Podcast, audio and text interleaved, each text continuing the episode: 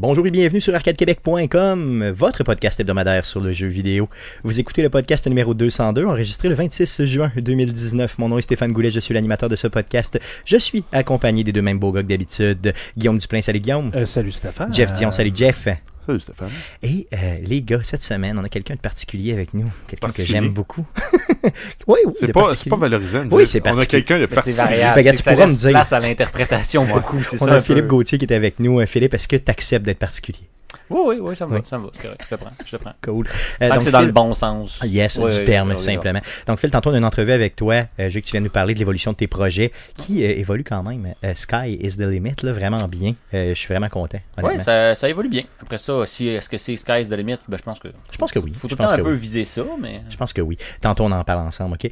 Les gars, avant de tomber à la section jouer cette semaine, j'aimerais vous parler de, des nouvelles concernant Arcade Québec, ben, plus précisément d'un message d'un auditeur qu'on a reçu cette semaine. Donc, c'est Mitch Thompson qui nous écrit cette semaine pour nous dire bon, salut gang, merci pour votre podcast, je l'écoute à chaque semaine et je vous aime beaucoup. D'ailleurs, il nous donne 10 Christophe Ah, Lambert ça, sur 10. Ça, c'est hot. C'est assez hot. Ça, c'est plus que perfection. Ben, quand j'ai lu ça, j'ai pleuré. Honnêtement, parce que ça se, ça se peut presque pas. Là. Parce qu'on s'entend que Mm. un en valeur, un Christophe Lambert, c'est pas loin de la perfection. Donc, 10 d'en avoir 10. Christophe Lambert, c'est tough. là. C'est ça.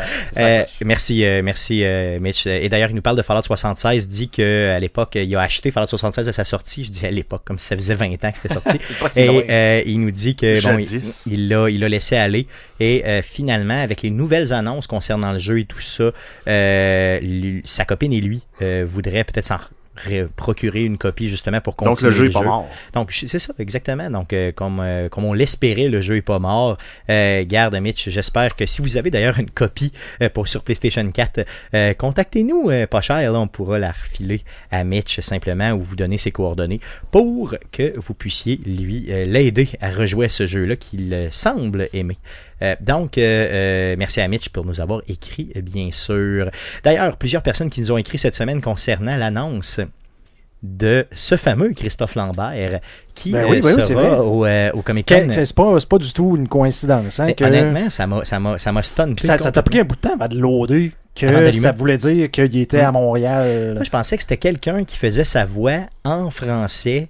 Euh, tu sais, mettons un traducteur de Christophe Lambert, mais c'est lui-même un français, donc tu sais, j'étais complètement dans le champ. donc Christophe Lambert, attache- attachez-vous bien, attachez votre tuque avec de la broche. Christophe Lambert sera au Comic Con de Montréal.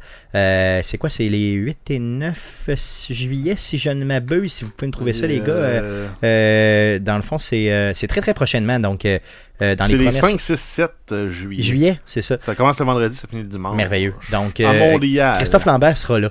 Ce que j'ai pour vous, communauté d'Arcade Québec, j'aimerais, euh, si quelqu'un est de Montréal, parce qu'on n'ira pas à Montréal, on pourra pas, en là, fait, dans le on- fond, on en pas- fait, pourquoi ne pas demander aux auditeurs les- le plus Exactement. possible de se prendre en photo avec Christophe Lambert? Exactement. Donc, j'aimerais, si possible, que vous puissiez nous envoyer des photos de vous euh, avec Christophe Lambert et celui, le premier auditeur qui m'arrivera avec une note, un autographe de Christophe Lambert, écrit Christophe Lambert et Arcade Québec. Je lui promets un cadeau. Donc, euh, Moi, moi j'aurais euh, une suggestion à faire. À toi de, de juger si c'est bon. Tous tes jeux pas ouverts dans ton armoire de. Arrête, c'est même trop, c'est même trop un gros prix. Ouais, mais c'est 50$ piastres pour un autographe avec Christophe Lambert. Il faut que ça vaille de quoi, là? Alors, regarde, euh, je veux dire, je promets un prix qui euh, va dépasser la valeur, bien sûr, euh, et la gloire, bien sûr, je d'être nommé dire, dans le podcast. l'auditeur pourrait choisir n'importe lequel de ses prix qu'il y a en arrière, mais Ok. je suis pas sûr qu'il y ait de quoi de. Non, non, non, qui vaut cher. Hein? Donc, regardez, Ben, je euh, donne un prix qui a de la Valeur 1 pour 1, c'est au moins 5 figurines pop dans leur emballage. Donc, écoutez-moi bien, OK? Je donne un prix qui a vraiment de l'allure. Et en plus, je donne l'opportunité à l'auditeur de venir s'exprimer sur son expérience dans le show. Ça, Ça serait ouais. malade, hein? Ça serait malade. Donc, qu'il euh, imaginez. pas de Montréal, sinon Ah, s'il est de Montréal, ce que sera, ça par, euh, sera par Skype, là, on s'organise Ou par Stéphane Discord. ira ouais. euh, par, euh, lors, d'une de ses, euh, le- le- lors de ses nombreux voyages, là, manger euh, une poutine au pulled pork. C'est ça. yes. Ben là, il fera une entrevue à la l'accueillera dans sa Donc, chambre euh, donc euh, le prix, c'est un cadeau qui a de l'allure. On verra c'est quoi. Euh, donc, vous ne perdrez pas d'argent, je vous le garantis. Et deuxième chose, une apparition dans le podcast pour venir parler de votre expérience avec euh, notre idole de tous les jours, Christophe Lambert. Donc, merci à Mitch Thompson de nous avoir écrit, bien sûr, et merci pour euh, son attention. Sans plus tarder, les gars, j'aimerais qu'on puisse passer à la traditionnelle section du podcast. Mais qu'est-ce qu'on a joué? Qu'est-ce que t'as joué le jeune? Mais à quoi on a joué? Mais qu'est-ce que t'as joué? Mais t'as joué à quoi? Mais t'as joué à quoi? Le jeune, mais qu'est-ce que t'as joué? Cette semaine? Yeah. Montréal est une femme. Mais qu'est-ce que t'as joué cette semaine? On commence par Phil? Qu'est-ce que t'as joué, Phil, cette semaine? Euh, moi, j'ai, je me suis remis à League of Legends. Hmm. League of Legends, ouais, avec euh, le- le- les trucs qu'on va parler tantôt. Il a fallu Yes. que je me remette un petit peu plus dedans. Puis, ben, ma copine euh, pour euh, fête des papas, ma fête, probablement les quatre prochains Noël et toute l'équipe m'a acheté une Switch. Donc, Oh, yeah, euh, j'ai, commencé à, à bisouner Yes. sur la Switch, puis m'amuser un peu, tester les nouveaux jeux. Puis, quand tu parles de bisouner, t'as joué à quoi sur la Switch? Smash? Smash, Smash, cool. ouais, Smash, euh, puis c'est pas mal ça pour l'instant. C'est pas Ok. mal celui qui a le plus attiré mon attention. euh, Mario pour Maker qui s'en vient cette semaine, est-ce que tu vas te laisser tenter? Non, je pense pas. Je te dirais que j'ai quand même euh, une tendance un peu plus reliée à ce que je fais avec des, des, des jeux qui ont un aspect un peu plus compétitif. OK. Fait que sûr que Smash va pas mal plus m'intéresser à plus le, le comprendre pour faire le parallèle. Probablement me laisser tenter par Zelda, qui est pas mal un Hmm. grand classique, puis qui va un peu plus m'intéresser que les autres. Mais sinon, après ça, euh, je sais pas. Je vais prendre mon temps. Surtout que c'est- des beaux jeux, c'est le fun, mais à 80$, pièces C'est cher. hein? C'est sûr qu'effectivement. Ouais, ça. Nintendo faut- reste très cher. Dans Ouais, c'est ça, c'est ça. Même les spéciaux, c'est C'est- euh, c'est- un peu ce que je me suis dit quand elle me l'a donné. J'ai ah yes, merci. Puis là, j'ai regardé sur le magasin, j'ai fait, ça monte vite le bill quand je Oh veux oui. un ou deux jeux. Non, ça va vite. Euh, D'ailleurs, je te propose un jeu excellent sur Switch qui est d'ailleurs euh, disponible sur PlayStation 4 et sur PC aussi. Ça s'appelle Everything. Si tu veux perdre, si tu veux perdre ta vie, là, euh, achète ce jeu-là, une dizaine de dollars d'ailleurs. Euh, non, non, c'est vraiment, écoute-moi pas, c'est un, c'est un cadeau empoisonné que je te faisais là, simplement. Ah ben j'ai pogné euh, Mm. avec les deals du E3 Hollow Knight, Yes, qui avait l'air pas pire aussi. Oui, Dans, dans cool. Puis c'est pas mal ça. super, super cool. Donc une Switch euh, euh, de ta blonde a fait des beaux cadeaux, mon ami, de très, Ben, très beaux cadeaux. Ah, ouais, ouais. Yes, cool. Ça fait le tour de ce que tu as joué? Ouais, oh, Yes. ouais, pas beaucoup, beaucoup de temps pour jouer non plus, c'est plus limité. Ouais, c'est sûr. Toi, les enfants, la, la job, euh, les deux jobs d'ailleurs et tout. Là. Ouais. Ça Ouais, commence à être très plus tranquille, là. je vais essayer justement de me rattraper puis en profiter Cool. un peu pendant l'été. Super merveilleux. De ton côté, mon beau Jeff, qu'est-ce que tu as joué cette semaine? Euh, j'ai fait du Factorio. OK, en masse. Juste du Factorio. Ok. Ben, pas tant en masse que ça, parce que je suis quand même allé à la pêche. OK, oui, OK, été pêché toi aussi. Oui, ben oui. Yes. J'allais pêcher euh, dans la réserve faunique de Portneuf. OK, pas pire. Cool. Oui, une belle pêche. Manger du maudit bon steak sur le feu. Oh yeah, comme tu sais si bien le Avec faire. des bonnes petites patates, des oignons puis du beurre. Merveilleux. Cool. Tout, juste- pour, tout pour être heureux. C'est juste- classique, mais c'est tough à battre. Yes, très tough à battre. Juste du Factorio? Euh, oui, ben oui. C'est tout. Je commence à essayer d'avancer ma méga base, euh, qui est pas très méga pour le moment. Puis que je me rends compte que je suis à un voyage de train, que ma blonde, ma, ma, ma, ma, ma- ma base crash. OK. Parce que j'ai besoin de tellement de charbon pour fonctionner qu'un voyage de 12 000 unités de charbon t'offre 10 minutes. OK, c'est vraiment... euh, OK, là, là, donc, il faut que tu optimises dans, de ce côté-là là, pour... euh, Ben oui, il faut que je me trouve des solutions alternatives au charbon. OK, puis ça peut être quoi dans le jeu, honnêtement? Euh, Il y a le solaire et le nucléaire. L'uranium. OK. Exact. Donc le solaire, lui, c'est juste, ça prend beaucoup de superficie de terrain. Mais euh, une fois qu'il est là, ben, il est là en permanence. Tu as des accumulateurs la nuit qui te permettent de. de- ben, en fait, le jour, tu charges les batteries, plus tu alimentes ta base. La nuit, tu fonctionnes juste sur les batteries. Puis l'objectif, c'est d'avoir le bon ratio panneau solaire, batterie et euh, de, de couvrir le, fonctionne- le, le fonctionnement de ta base. Sinon, ben, c'est d'aller dans le nucléaire. Là, c'est toute une nouvelle chaîne de production qu'il faut que tu développes avec le- l'enrichissement de l'uranium, euh, l'extraction de l'uranium aussi euh, radioactif. Puis tous les rebuts de ça, que tu les prennes, tu les transformes pour te faire, euh, mettons, des, des, des obus de tank en Des uranium apau- appauvri. OK. Euh, Est-ce qu'il y a des risques si, mettons, les ennemis tombent là-dessus puis qu'ils le font péter? Est-ce que ça Non, va n'y a, faire pas, du dommage? non, il il y y a pas toute la, la notion de radiation euh, à proprement dit. là. Ça, ça émet beaucoup, beaucoup de pollution. Mais la pollution est traitée euh, comme uniforme. là. C'est, tu fais du charbon ou tu as, des, trucs qui utilisent de, de l'huile ou tu as de l'uranium. Les- C'est de la Juste pollution. les chiffres Les- qui sont plus ça, les Russes Exact. apparaissent pas tout d'un coup. Non, non, c'est Le ça. nucléaire, là, tout d'un coup, ils apparaissent puis ils viennent t'envoler tout le temps. là. Tchernobyl style, non, ça marche pas. là, c'est ça. Cool, c'est le seul jeu que tu as joué? Ah, ben, j'ai fait Ouais, un, peu, un, un petit peu de Minecraft, un petit peu de Gang Beast, là, mais pas euh, rien de. De trop palpitant. Exact. Yes, c'est cool. De ton côté, euh, mon beau Ben écoute, moi non plus, cette euh, semaine? pas grand-chose, honnêtement. Plus passer le montant dans les boîtes. euh, Oui, c'est vrai, que tu je deux jours. Yes. Ah, Donc, les, euh, les fameuses bois. Oui, c'est beaucoup, honnêtement. Là, c'est euh, prenez le temps que vous pensez, si vous déménagez, là, le temps que vous pensez que ça va prendre pour prendre Puis, des boîtes puis doubler le. En fait, j'allais dire rajouter deux semaines. c'est ça, c'est à peu près ça. Donc Guillaume qui vient de le, Jeff qui vient de le vivre, Guillaume qui le vit là, présentement dans le crachat d'une première Ouais, maison. parce que c'est pas juste c'est- c'est c'est pas juste de mettre des trucs dans une boîte, c'est de faire comme est-ce que je mets ce truc-là dans une boîte? Ou je l'envoie à l'éco-centre, ou ça. je le crisse au vidange, ou j'essaie de le donner, ou j'essaie de le vendre. Puis on Tu accumule beaucoup compte, trop de stock. Quand tu Ouais. déménages pas souvent, t'accumules, c'est Tu te rends pas compte comment t'as du stock quand tu tombes dans les boîtes. À un moment donné, tu remplis ça, puis tu te retrouves avec 45, puis tu penses en avoir besoin de 10. Ça va prendre un container pour les figurines pop ici. Yes, euh, effectivement. Euh, ça c'est sûr. Mais sinon, écoute, euh, j'ai pris un peu de temps pour jouer euh, justement euh, les standards Rocket League et là, euh, Path of Exile avec le, le- la, la patch Legion, dans le fond, comme j'ai dit, qui euh, revampe tous les talents euh, de, de corps à corps. Donc, du corps donc faites corps. un bon. euh, tout le monde font la- fait la joke, là, mais non, un beau petit build de, de Whirlwind, dans le fond. là. Ceux-là qui ont joué à, à Diablo, euh, dans le fond, la série Diablo, qui est le genre de barbare qui prend, une- pogne une arme et qui spin euh, non-stop, spin round and round. Ou dans- en français, qui est un, un barbare tournant. Un barbare qui fait le tournant. tourniquet. Dans le fond, ton, ton bonhomme fait juste faire du surplace, il tourne, puis. Moi, c'était il- pratique. Puis quand j'ai- tout. Moi, quand je jouais à Diablo, quand j'ai eu mon kid, je jouais le Whirlwind, comme ça, j'avais le kid dans un bras, puis là, j'avais juste besoin de ma souris. Fuck Exact. le reste, je tenais le piton de droite, puis je me promenais, puis je pétais tout. Bon. Fait que ça avait son côté pratique, juste besoin d'une main C'est pour vrai. jouer le, le truc le de barbare père. Whirlwind. Truc de père. Tiens, un piton droit, mais voilà, on peut quand même jouer une main. Mais dans Path of Exile, ça s'appelle. Bon, d'un, c'est le cyclone, donc euh, c'est pas le Whirlwind. Mais euh, dans le fond, le skill avant. euh, dis- disons qu'ils l'ont changé pour que ça soit justement un peu plus que tu peux jouer juste avec un bouton puis arrêter quand tu veux, ce qui n'était pas le cas avant. Donc, euh, ils ont fait un bon, euh, un bon travail de ce côté-là. Donc, ça rend le jeu beaucoup plus fun. Déjà qu'ils avaient passé la patch précédente à euh, balancer les, talents ou de, de, magie, dans le fond. Donc là, d'y aller corps à corps. Donc, on, on se prépare tranquillement, pas vite, pour la patch ultime, la 4.0, là, qui devrait sortir dans quelques années. là, mais il la prépare déjà. Là. Donc tu le sens là, que ça améliore, ça s'en vient Oui, tranquillement. oui, écoute, mais il parle, il parle de la patch 4.0 de Path of Exile comme étant le Diablo 4 Killer. Donc, Ok, à ce euh, point-là. À ce point-là. Il se prépare à ce point-là. Fait qu'ils vont peut-être être flush les deux en même temps. Clac, clac, ils vont sortir à quelques mois d'intervalle. C'est c'est- puis- c'est ce qu'ils semblent vouloir prévoir. Il y a un Diablo 4 d'annoncer. Euh, Ils sont en train de travailler dessus. Je me souviens Ouais, plus du nom de c'est- code. Là. Diablo c'est- Immortal. Non. non. Non, mais ça, ça a été confirmé qu'ils travaillaient sur Overwatch 2 et Diablo 4. Par contre, il n'y a pas d'images qui ont sorti de certaines. Il y a des, il y a des employés Ah, qui pas les par ont vus. F. F, F, F, c'est un peu bizarre Overwatch 2 quand ils viennent de faire la grosse Overwatch League puis toute la pataclan. Ben, ça pourrait juste être une continuité. Ça serait peut-être de venir solidifier. Fenris. Fenris. Projet Fenris chez Blizzard. Ok, ok. Qui serait Diablo Ça 4. serait Diablo 4. Ok, c'est bon. Cool. Donc, euh, garde à suivre. Dans lequel tu joues un Protoss puis tu butes des démons.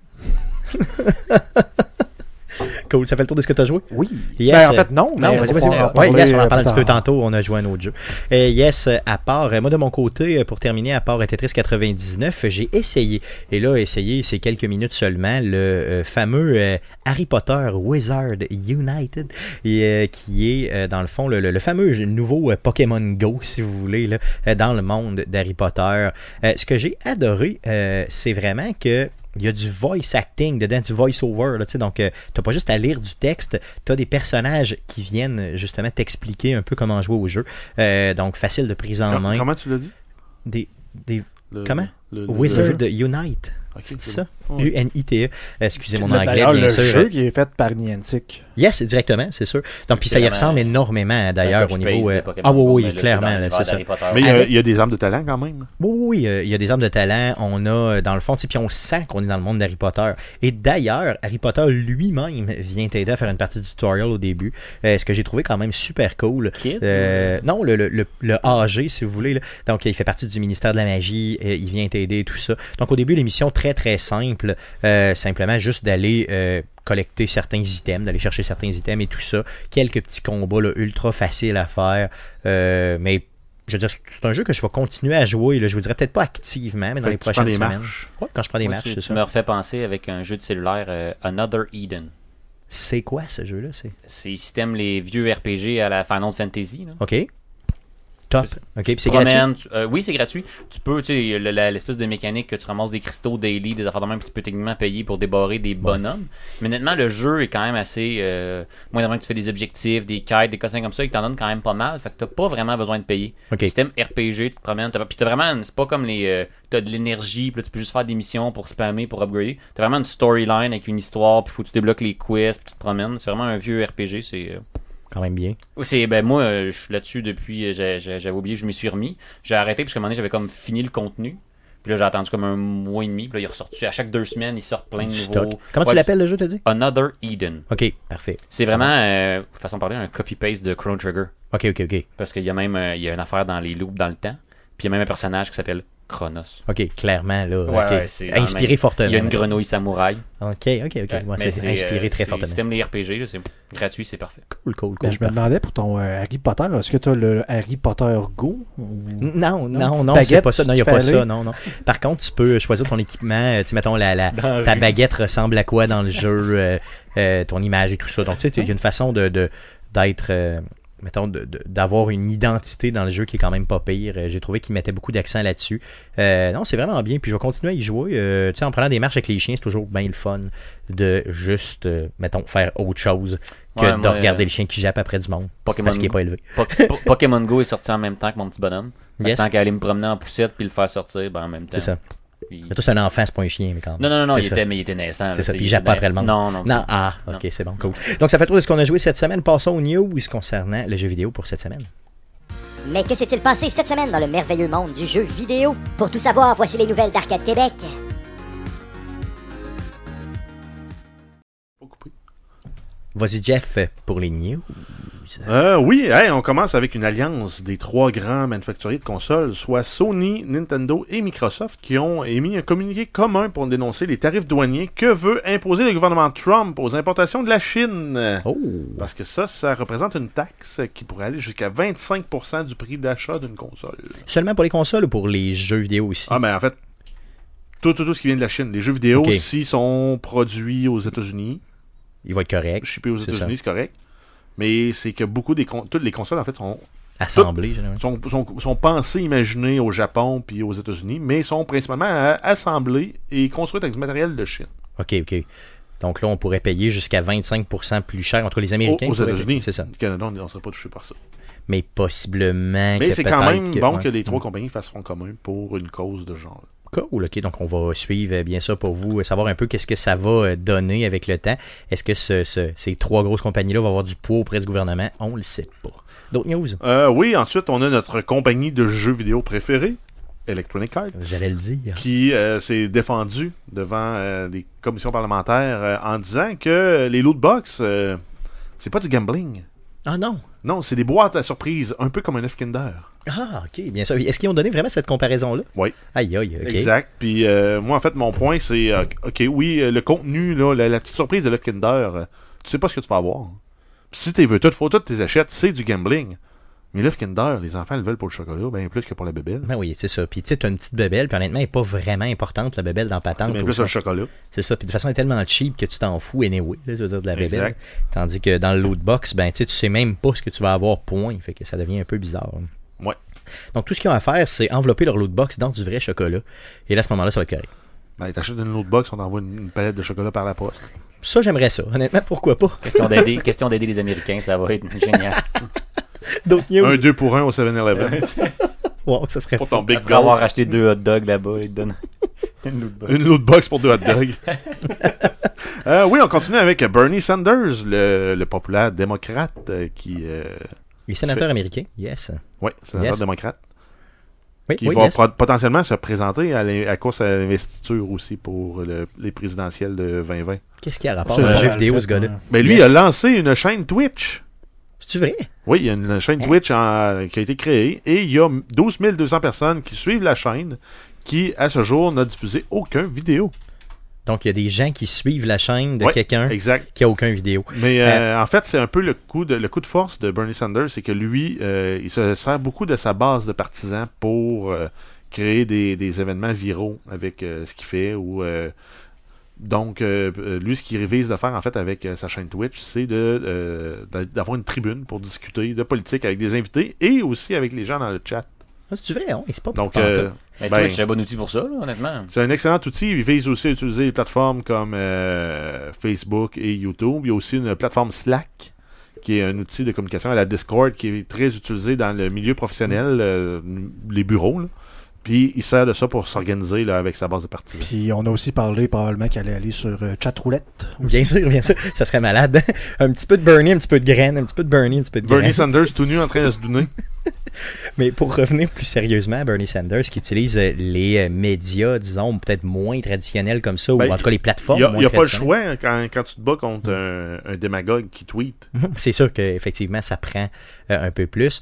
Mais, euh, tu sais, le gars, a quoi, à 80 ans, le gars, il est en 1941, donc il est quand Ouais, même ben, pas il, jeune. il va avoir quatre- euh, 79 C'est ça. 2020. Puis, euh, soit il est très très bien conseillé, ou soit il est très lucide. Je veux dire, il même très bien conservé.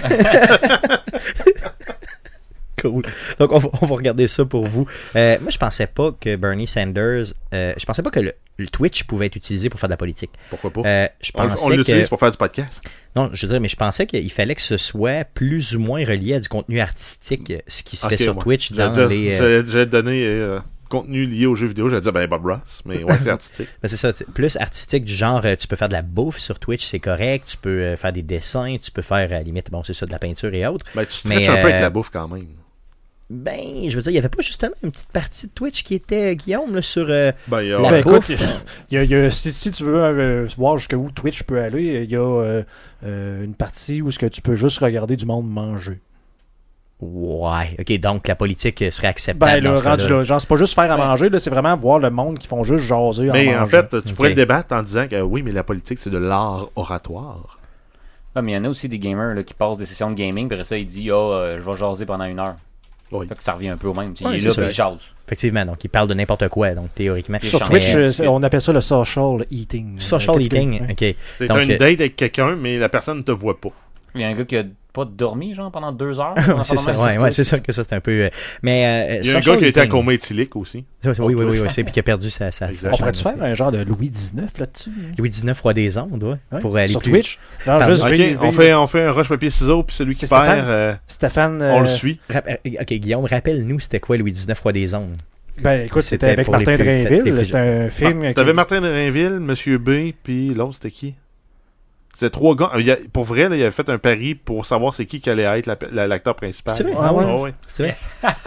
Donc, euh, c'est euh, c'est un gars qui on, on Ben, en fait, c'est un gars, c'est le, premier- euh, le, le- premier reality show, dans le fond, des années 90. là. le, le gars avait gagné un concours, je me souviens plus trop quoi, Mhm. pour genre devenir une pseudo-célébrité. Mais dans le fond, ce qui se passait, c'est que tu avais un genre de- d'équipe de, de, de production, de, télévision, de tournage, qui filmait la vie d'un D'un dude. random. 24 heures sur 24. 24 heures sur 24. Et c'était d'ailleurs un film. Et tout le monde trouvait ça un peu euh, assez hot à l'époque, disons. C'était avant Internet, il faut se rappeler de ça. Puis- avant même les reality shows là, comme on les a, connaît il y a aujourd'hui. eu un remake américain de ce film-là, Mhm.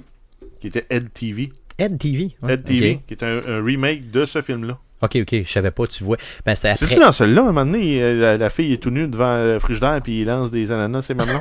Non, elle, est- elle, lancent pas, ils, ils sont déjà là. Ils sont Ok. déjà- Et avec Moi, des je pensais qu'elle est lancée C'est comme- comme, elle est là, puis c'est comme, ils veulent faire péter le bouchon de la TV, là, puis oui, c'est de la crème fouettée, des tranches de fromage, puis let's go, là, ils se tapent un... Ok, ok. ouais, Ah ouais, c'est- ok, ça c'est dans Louis XIX ou dans, Ouais. dans Ah oui, il Ed fait ça à la fin, oui, parce qu'il se pas. rebelle à la fin, là, parce qu'il était ça. Ben, c'est un peu comme le show Truman, en fait, Le Truman Show, c'est mais version cheap. Yes. Cool. Donc, Ben, on pourrait euh, faire ça, Stéphane 5, puis tu pourrais appeler ça Stéphane V. bien sûr, parce que je connais pas mes chiffres. Ah ouais. Donc, chier. C'est parce que je connais pas mes chiffres romains. Merci, Guillaume. Le Merci. flambeau V. Le flambeau V. D'ailleurs, j'ai vu qu'il était rendu pas loin de 20. là. Mhm. Donc, euh, yes. Cool. Hey, ça va être, Hey. ça va être euh, le, le flambeau porno. Bientôt. Rendu au 30, je, me je tombe sur le côté. Donc, donc, merci à Bernie Sanders pour nous avoir fait déraper solidement du C'est vrai, on est parti de ça. D'autres news. Euh, ben, en fait, on continue avec euh, Twitch. On a le streamer très populaire sur Twitch qui s'appelle Guy Dr. Disrespect Beam qui s'est fait retirer son compte Twitch. C'est Ok. fait retirer. Ouais, parce que le 11 Suspendre, ouais. Ouais, suspend. Ok, ouais. Suspendu. En tout cas, il n'existe plus t'es sur Twitch présentement. Donc, euh, en fait, Mm. ça, c'est parce que le 11 juin dernier, pendant le E3, il a fait un stream live en direct des Bécosses du Los Angeles Convention Center. Donc, le E3 lui a retiré euh, aussi sa badge média. Parce que filmer dans une toilette publique est interdit en Californie et va à l'encontre des règles de diffusion de la plateforme Twitch. Donc, imaginez, c'est quand même. euh, Puis ce gars-là est vraiment connu sur Twitch. Là, on parle de plus de 3 millions de followers sur Twitch. Ouais, ça reste une grosse Euh, pointure. c'est une pointure. là. Et euh, quand, en tout cas, hier, quand j'ai fait les nouvelles de ça, justement, sa page était pas encore réactivée sur Twitch. là. Donc, son compte Twitch était encore tout à fait inexistant, là, complètement fermé. Mais écoute, si Twitch veut le passer un message, c'est- quand même bon. Parce que dans le fond, c'est un peu comme euh, euh, suspendre un joueur d'un- sport majeur pour La quelques NHL matchs. pendant les playoffs. Exactement. Donc lui, on fait juste lui retirer sa chaîne pendant deux semaines, mais c'est probablement que ça équivaut à beaucoup, beaucoup d'argent. Ouais, Bien sûr, bien sûr. Sinon, le monde, il n'y a pas de limite. Là. Ça peut continuer de juste trouver des façons d'attirer l'attention, puis ça fait n'importe quoi. Puis, euh, paraît-il que même, là, quand il se filmait dans les toilettes, là, il y avait même du monde en arrière qui pissait là, tu sais, aux urinoirs. là. C'était pas fait, mettons, euh, correctement. Il y a des, même des, même des, an- des jeunes, là, tu sais, mettons des ados là, qui allaient pisser derrière. Puis, bon, qui se montraient pas à. Non, mais imagine, mais ouais, imagine le kid de 5 ans qui arrive, qui drop ses pants aux chevilles, il Mais peut pas c'est dans le ça, urinoir. ça aurait pu se pouvoir, là, dans le fond, simplement. Donc, euh, c'est tout à fait compréhensible d'y donner une sanction. ouais. Est-ce que la sanction est un peu forte? On le sait pas. Non. Mais euh, Non, moi, je trouve pense que- pas je non plus. que Non, je en fait, en fait euh, ça à mon avis, ça aurait même pu, si c'est illégal dans, ce- dans cet état-là, ça aurait même pu se finir avec la police. Ah, Peut-être a la police au cul déjà, là, on le sait pas, là, dans le fond. Dans l'histoire, on le dit pas, simplement. Cool. D'autres news? Euh, oui, on a Konami qui annonce la TurboGrafx 16 Mini. Donc, euh, c'est une console rétro là, euh, dans la lignée là, des NES, Super NES, euh, Genesis, Atari et compagnie. Donc, c'est un autre, un autre jeu. À date, on sait qu'il y a 6 jeux qui vont être là, qui vont être R-Type, New Adventure Island, Ninja Spirit, Wise Book 1 et 2, Dungeon Explorer, Alien Crush. Donc, il y a probablement d'autres jeux qui vont, qui vont faire partie de la shortlist. Euh, c'est, euh, ça va être un jeu, en fait, une console qui va être possible de jouer en multijoueur sur la même TV, parce qu'il va avoir la possibilité d'acheter euh, une manette supplémentaire. Euh, on ne connaît pas le prix, on ne connaît pas la date non plus. C'est une console qui était sortie en 87 au Japon et en 89 en Amérique. Aviez-vous déjà joué à ça, les gars, la TurboGrafx 16, vous autres? Non, c'était tellement rare. Puis, puis Non. moi, toutes ces affaires de mini-là, j'ai un peu de la misère. Moi, j'ai une rétro-paille, là. Je sais pas si vous avez Yes. déjà... Fait, tu sais, moi, moi, normalement que t'as ça, après ça, tous les autres. Mais ça, toi aussi, euh, J'en Jeff, ai, t'avais j'en ça. étais euh, configuré une. J'ai yes. essayé de faire d'autres choses avec mon père, puis j'ai pas fait autre chose. Fait que je pourrais m'en Ben, faire là, une tu pourrais hacker la NASA. C'est vrai, ben oui, ben oui, parce que la NASA a été hackée cette semaine par. euh, Ouais, mais... Plus tôt cette semaine, c'est Non, ça? mais en fait, elle a été Hmm. hackée parce que le gars a réussi à rentrer sur le site puis le brancher sur Ouais, le non, réseau. c'est ça. Yes. là, c'est le, le C'est fait ça. que ce soit un ordinateur de 35$, c'est un peu euh, non. euh, Mais non en fait, important. en fait, c'est à C'est- partir, à partir- mais en même temps, ça reste quand même la meilleure device. T'as as besoin d'un gig de stockage là-dessus. Tu peux mettre n'importe quel programme. Tu peux, après ça, lancer des connexions vers l'extérieur, ouvrir un tunnel pour rentrer sur le réseau. Puis ils sont, ils viennent de sortir ou sont à la veille de sortir une version 4K là. Fait Ah oui, pour, euh, pour euh, ce type d'ordinateur-là? Mhm. Yes. Ça veut dire qu'un jour, on va être capable de streamer avec ce, petit, ce type d'ordinateur-là à 35$. pièces. En fait, probablement qu'on serait capable de, de twitcher euh, à partir de ça. Tu penses? Ouais, on l'essaye-tu? Ouais, ouais. ça pourrait peut-être aller mieux. d'ordinateur. Ce serait peut-être mieux que l'ordinateur euh, avec lequel on enregistre présentement. Non, mais écoute, on va quand même La boîte donner- est là, là, c'est quelque chose. On va quand même le flatter parce qu'il a bien été pendant un bout de temps. Yes, euh, c'est ça, on l'aime. On l'aime quand il y a même. une petite, une petite toux. Il y a eu une petite ouais, des ça. allergies, Il est malade. Ouais. Je vais y faire du ménage dessus. On y Ça fait- serait probablement un gros format qui serait dû. Yes, euh, Guillaume, on s'occupera de ça. Quand t'auras Puis un mot de passe que Stéphane pas. yes, pour être sûr que je me promène pas sur l'ordinateur, point. D'autres news? Euh, oui, on continue avec euh, le studio euh, Guerrilla Games qui ont annoncé en fait une triste nouvelle, soit euh, Patrick Monick qui est décédé le 10 juin à l'âge de 44 ans. C'était en fait le Le producteur en chef. producteur en chef yes. pour Horizon Zero Dawn et il avait également travaillé sur le jeu Killzone Shadowfall qui est en fait lui est en- à l'emploi du studio depuis 2011. Donc c'est un, un gros départ pour le studio. Euh, on va offrir toutes nos condoléances Yes. à la famille et à ses amis. Et d'ailleurs, euh, j'avais une petite question pour vous, les gars. Euh, Moi qui n'ai pas, euh, disons, un gros fan du net en général, là, je comprends des fois mal un peu les insides du net. J'ai vu sur la page du monsieur en question qui est décédé, euh, beaucoup de gens qui allaient mettre juste la lettre F dans, euh, dans le fond. Pay pour, your euh, respect. c'est ça, et là j'ai été lire un petit peu justement sur Internet et ça voulait dire Pay your respect. Mais ça vient de où ça? Ça vient d'un jeu de Call of Duty que sur PC, t'a- t'avais genre de, d'action qu'il fallait que tu fasses. euh, tu sais, c'est mettons, tu sais, comme pèse E pour activer de quoi, tu sais, dans le jeu. Mais là, c'était genre, il fallait que tu pèses sur F. T'étais devant un genre de, de- de cercueil, dans le fond, puis il fallait que tu pèses F pour pay your respect, donc pour euh, Pour faire comme le salut payer ton militaire, respect, que ça se traduit quand même. Ouais, c'est ça. Donc, dans le fond, montrer que tu es respectueux. finalement. Exactement, envers le. le, Ok, donc j'imagine la scène, c'est un décès probablement d'un Ah ben, militaire. effectivement, ou puis là, autre. t'as comme un genre de petite action à faire pour dire je paie, je sais, je I pay my respect, Le- fait que tu pèses F, le là, pire, c'est- là, ça reste Ok, c'est fait que c'est c'est resté. c'est que c'est un Call of Duty que tu as joué. C'est vrai, c'est lequel? Ouais, c'est le Advanced Warfare, Ah oui, ben oui. celui dans lequel il y a. euh, La tuerie, là. Non, celui dans, non. celui dans lequel il y a Kevin Spacey qui joue le Ok, méchant. ben oui, ben oui, ben oui, ben oui, ok. Et euh, grosso modo, justement, il y a un cercueil, là, puis tu press F to pay respect. Ok, donc, puis là, les Parce gens c'est comme une cutscene qui te présente de quoi, puis là, ben, tu dois faire l'action pour. Fait que le monde paye sur F. Ok, c'est ça. C'est comme, euh, dans le fond, appuyer sur A pour avancer dans mes jeux que moi j'aime jouer. Ben là, c'est le Ça F pour pay your respect. Ouais, sur PC, ça, aurait été le. A. Ça aurait été Yes. le X, en fait, dans Call of Duty. Ok, cool, cool, cool. Euh, donc, ça vient de là et là, c'est resté un peu. Donc, les gens mettaient beaucoup, beaucoup de F et tout ça. Puis Donc, là, le- le- quand il se passe de quoi, maintenant, c'est comme un, un meme, là, dans le fond, là, quand il se passe de quoi. là, ben, Ou comme gens. certaines personnes Genre- disent, un mémé. Fait que là, maintenant, tu pourrais aller sur euh, le, le- le YouTube ou peu importe où ce que tu as Georges Brassard, puis genre, tu fais F. Ouais, c'est ça, parce qu'aujourd'hui, il est décédé, justement. Dans le fond, donc, euh, donc je paye mes respects à Georges Blassard, simplement. Cool. Donc, euh, euh, mais merci. J'ai appris quelque chose cette semaine avec le décès de cette personne. D'autres news?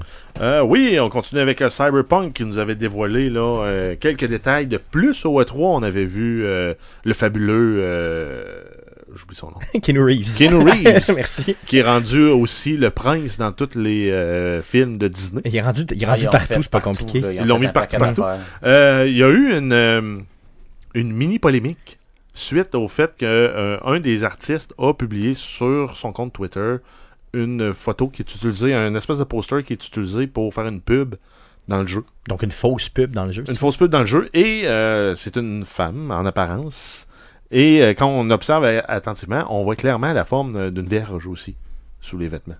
Donc, elle est habillée, Et- mettons, très très serrée. Et là, on voit vraiment qu'elle a euh, est équipée, On- mettons, a un paquet. On, on peut savoir qu'il y a eu une circoncision à l'époque. Exactement, c'est ça. Donc, elle, est équipée. Mais de- grosso modo, le monde a chialé parce qu'ils ont dit, ben là, des, personnages transgenres, moi, moi, moi, moi, moi, c'est binaire, le monde. Le monde est binaire. On est dans l'électronique, le monde est binaire. Hmm. Puis le monde sont, ont chialé pour. Ça crée une polémique, en fait, parce qu'ils ont mis des transgenres, puis ils ont même poussé un peu plus loin en disant on va avoir la possibilité, peut-être, c'est encore en développement, mais peut-être, s'ils sont capables de l'amener à terme, de jouer un personnage transgenre. Exactement, dans le jeu directement. Donc, tu vas avoir le choix, pas? mettons, homme, femme, transgenre, non-binaire, en tout cas, tout ça, là, dans le fond, toutes ces, nuances-là, là, si vous voulez, non-genré. Parce que tu ça. peux avoir une transition homme vers femme, femme vers homme, Exactement, entre les deux, complété, pas complété. c'est ça. Puis rendu là, ça fait partie de la réalité aujourd'hui. Donc, Ça imagine... va être quoi en 2077 Ben, ça exactement. Exactement. Puis là, c'était. Puis tu sais, en fait, quand, que- tu sais, tu utilisais un peu là-dessus, puis le monde qui expliquait, Ben, c'est- comme comprendre complètement le contraire, le fait de, de, de, de montrer ça. C'est plus comme dire, justement, le, le- c'est- c'est c'est accepté au point que les compagnies, en guillemets, dans le futur, en profitent pour faire la même chose qu'ils font présentement. Ben ouais, ils font du, du marketing ciblé. Hy- Hyper-sexualization, dans le fond, le, le- le- le- le- ils font la même affaire, mais avec, tu sais, donc c'est accepté à ce point. Mais non, mais moi, c'est pas compliqué. Une compagnie de bière veut me vendre de la bière. Ils vont mettre un, un beau gars pipé entouré de belles femmes. Vendre de la bière à une femme. Ben, ça va être une femme qui se fait servir par des beaux hommes. Ben, tu veux vendre, tu veux vendre une bière à un transgenre, mais il faut qu'il soit capable de s'identifier. Tu veux vendre une bière à un afro-américain, il faut qu'il soit, capable de s'identifier. Exactement, clairement. Pas plus loin qu'au- qu'aujourd'hui, non. J'ai vu un article sur Radio-Canada qui disait que les jeunes au Québec ont de la misère à se sentir inclus parce qu'il n'y a pas assez de personnes de leur origine ethnique à la télé. Dans leur publicité, dans la télé, Dans tout ce qu'ils sont capables de exact. Hmm. Mais. Ça dénote quelque chose, là. C'est ça. C'est sûr. Puis l'univers de Cyberpunk est un univers justement où c'est- vraiment dans la prémisse, puis c'était dit au E3 par Keanu Reeves lui-même, tu sais, où ce que genre, les gens changent les parties de leur corps. De Exactement. c'est- normal de faire ça, puis d'essayer d'atteindre la guillemets, la perfection. Fait que c'est Ouais, complètement puis si moi- accepté de. Si de- moi la perfection passe par deux bras chromés, ben c'est ça. Ah, c'est ça. si ça passe par un changement euh, d'identité sexuelle, c'est ça. C'est ça. C'est c'est correct d'avoir des gatling, des lames, mais pas un pénis dans le Genre, corps. Exactement, c'est spécial un peu. Et même un des artistes disait clairement, regardez, là, euh, dites-vous que 2077, c'est dans, mettons, 50 ans d'ici. là.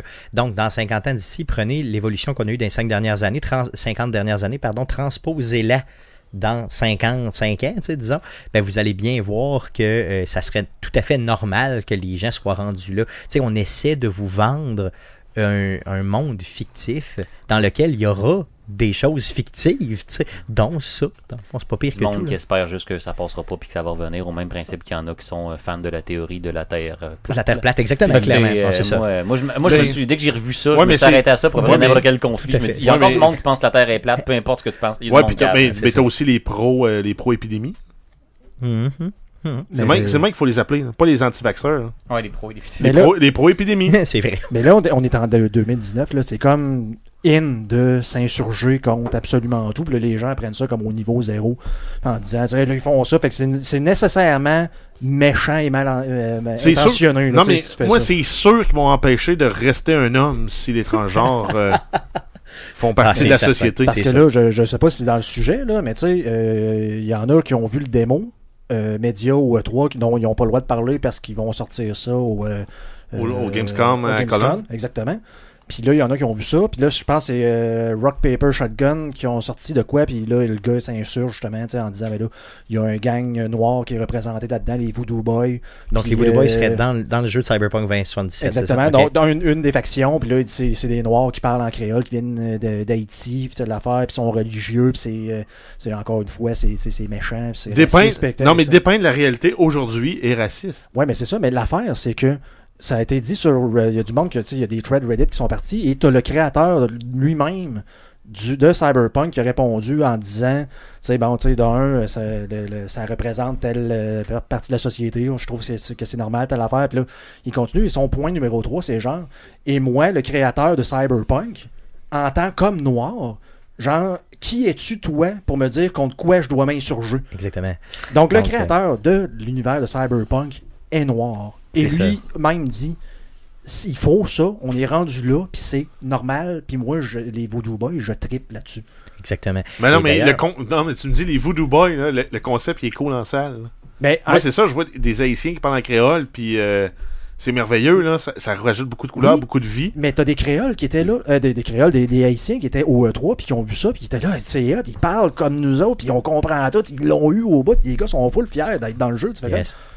Puis il y a d'autres gens, les, les supporters de la morale, qui eux autres essayaient de défendre comme ces des, gens des blancs qui, justement, indiquent, genre, à quoi qu'on devrait... euh, L'appropriation culturelle. Non, c'est ça. Euh, D'ailleurs, en passant, il faut se rappeler d'une chose. À Cyberpunk, là, c'est pas un jeu vidéo à base. là, C'est un, c'est un univers qui a été un inventé pour... euh, c'est un tabletop. Exactement. Euh, ouais, c'est un pen and paper tab- tabletop game. Donc, c'est ça, euh, donc c'est un jeu de tu rôle. te là. l'inventes comme tu veux. Si toi, quand tu joues à ta version, chez vous, avec tous tes amis blancs, mais il n'y a pas des, euh, Mais- des Voodoo Boys. Il n'y a pas de Voodoo Boys. Puis c'est pas grave. Puis s'il y en Il y a a, le Ku a. Klux Klan, puis c'est correct. C'est ça, c'est un, c'est un univers de fiction dans lequel correct, on est dans le futur ben ouais, puis on mais- fait ce qu'on veut. Mais moi, j'aime avoir la variété. Ça vient rajouter de la couleur. Tu dis, hey, on va jouer avec les Voodoo Boys. Là, je m'attends. Oui, ok, je vais me faire une image stéréotypée de c'est qui les Voodoo Boys, de quoi ils ont de l'air, de quoi ils ressemblent, Mais- comment ils s'expriment. Mais d'avoir cette latitude-là, je trouve ça merveilleux. là. Mais C'est épouvantable, c'est plate, je me souviens plus du nom du, du, du créateur de l'univers, mais tu sais, parce que là, ça, ça a pris du. du J'ai du Steam, donc de la vapeur, ça a pris de la vapeur sur Reddit, si on peut Ça dire a ça. pris du dans- momentum. Exactement, donc, euh, tu sais, le gars, il disait, tu sais, le, le gars, le créateur, tu sais, il est pas vraiment impliqué dans le jeu, puis ça représente pas sa vision de telle affaire. Dans, dans le fameux thread que je répondais, c'est complètement le contraire. Le gars est impliqué à 100%.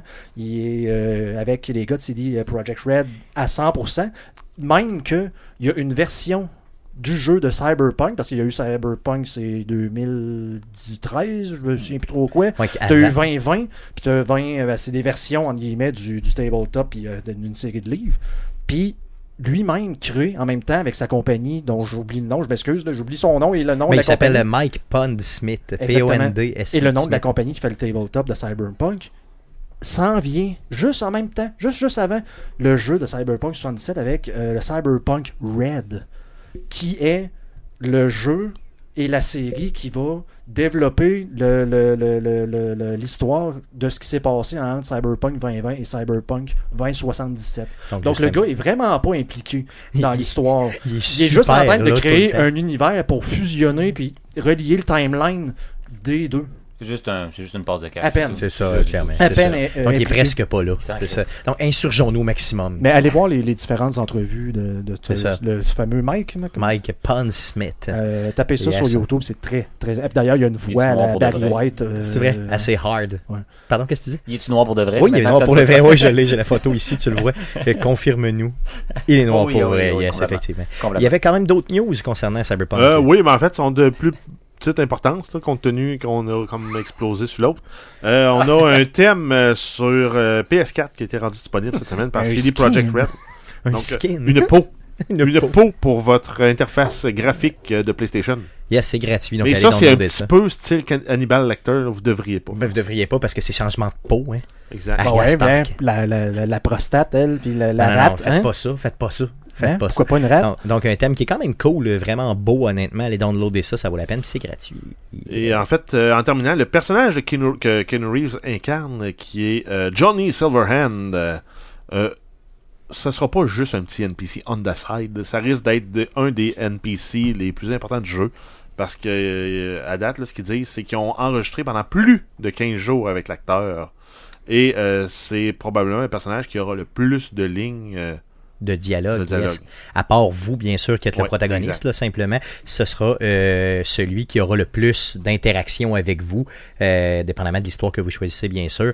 Donc, ça risque d'être quand même vraiment intéressant de côtoyer le fameux Keanu Reeves, euh, qui est euh, véritablement le gars le plus à la mode que j'ai jamais vu de ma vie. tu sais, présentement, là, avouez, là, Ah, tu, peux, tu peux taper sur n'importe quoi, puis est- Reeves, il sort, t'as des vidéos, t'as un Reddit de juste de lui qui Mm. donne sa place à des gens dans le métro parce qu'il prend encore le métro, il est pas en voiture. Puis dans John Wick, il bute, il bute juste des Oui, méchants. Mais as-tu vu, les- euh, avez-vous vu les vidéos de Keanu Reeves qui fait du, euh, du gun? gun? euh, Oui. ouais, Gun training. Ça n'a Yes. aucun sens, là. Ah, il est pas pire. Ben, Non, faut non, que tu franchement. pratiques, là, pas pour, C'est sûr. euh, pour ce que ça va valoir dans le film. Là, t'as pas Il est là que le shotgun en Mais envers, ça, en puis il met ses balles.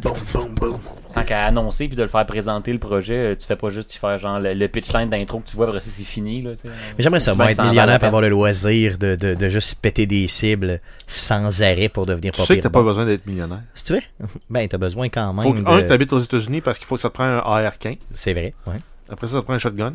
Ça te prend un handgun. Puis ça te prend juste le budget pour euh, fonctionner avec les munitions. Payer tes balles, c'est ça, ouais, c'est ça. Puis ton temps au stand de tir. Mais euh, c'est les compétitions qui sont Il ouvertes. faut que tu suives vrai. ton cours de maniement d'armes où on fait assemblant de mettre des choses assemblant dans un faux gun. Dans un faux fusil. on l'a fait ensemble, hein, Jeff. Ouais, euh, dans un sous-sol de Normandie. Yes, et j'ai pointé le gars avec mon gun, puis j'ai passé pareil. Pourquoi ça me surprend pas de Mais-? Mais le pire, c'est que dans ceux avec qui on était, qu'on euh, qu'on a passé le permis ensemble, Yes. C'est avec toi j'ai quand même le moins peur d'aller à la chasse. Ben oui, c'est clair. Hey, te souviens-tu qu'est-ce que j'ai fait pour être sûr d'avoir mon permis sans que le gars m'écœure?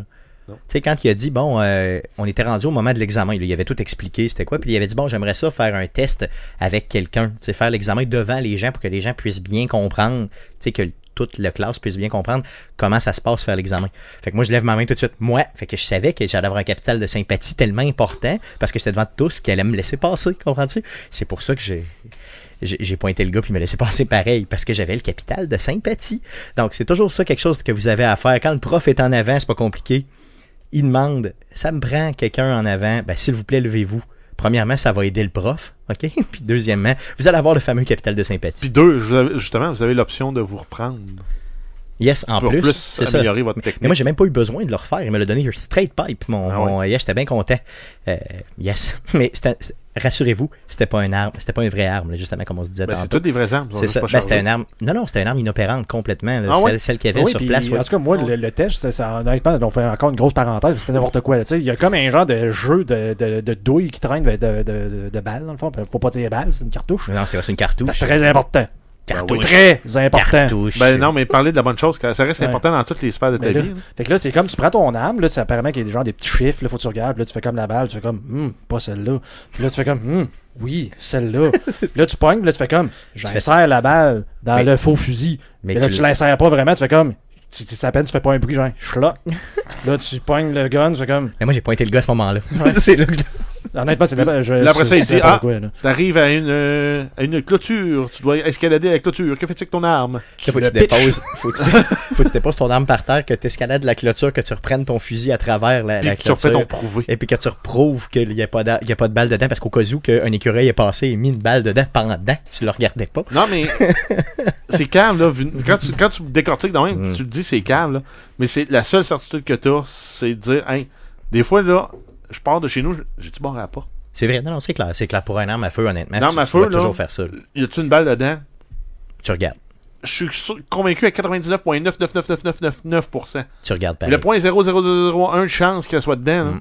je veux pas qu'elle soit dedans. Fait que tu regardes. C'est ça. Pas une Mais je suis quand même- non plus. euh, Je suis quand même content, euh, Jeff, que tu aies dit, et je vais le répéter simplement. Euh, je, je me sens safe avec toi, avec des armes à feu. Je suis content. Ouais. Merci. Euh, merci. Ça, on va taire le nom des autres personnes avec qui on Exactement. D'autres news? Euh, oui, on a une fuite concernant la Nintendo Switch. Euh, le manufacturier d'accessoires de, console, Hanson, avait dévoilé sur son site. Hanson, Hong Song. Hanson, H-O-N, S-O-N. Yes, vas-y. Hanson. Je sais pas comment ça se dit. Hong Kong Hong Kong. aurait euh, dévoilé sur son site plus tôt cette semaine des accessoires pour la nouvelle version de la Switch. Ça serait une version de la console plus petite et des manettes euh, Joy-Con qui seraient attachées de façon permanente. Donc ça ressemblerait beaucoup à une euh, Nintendo euh, 2DS.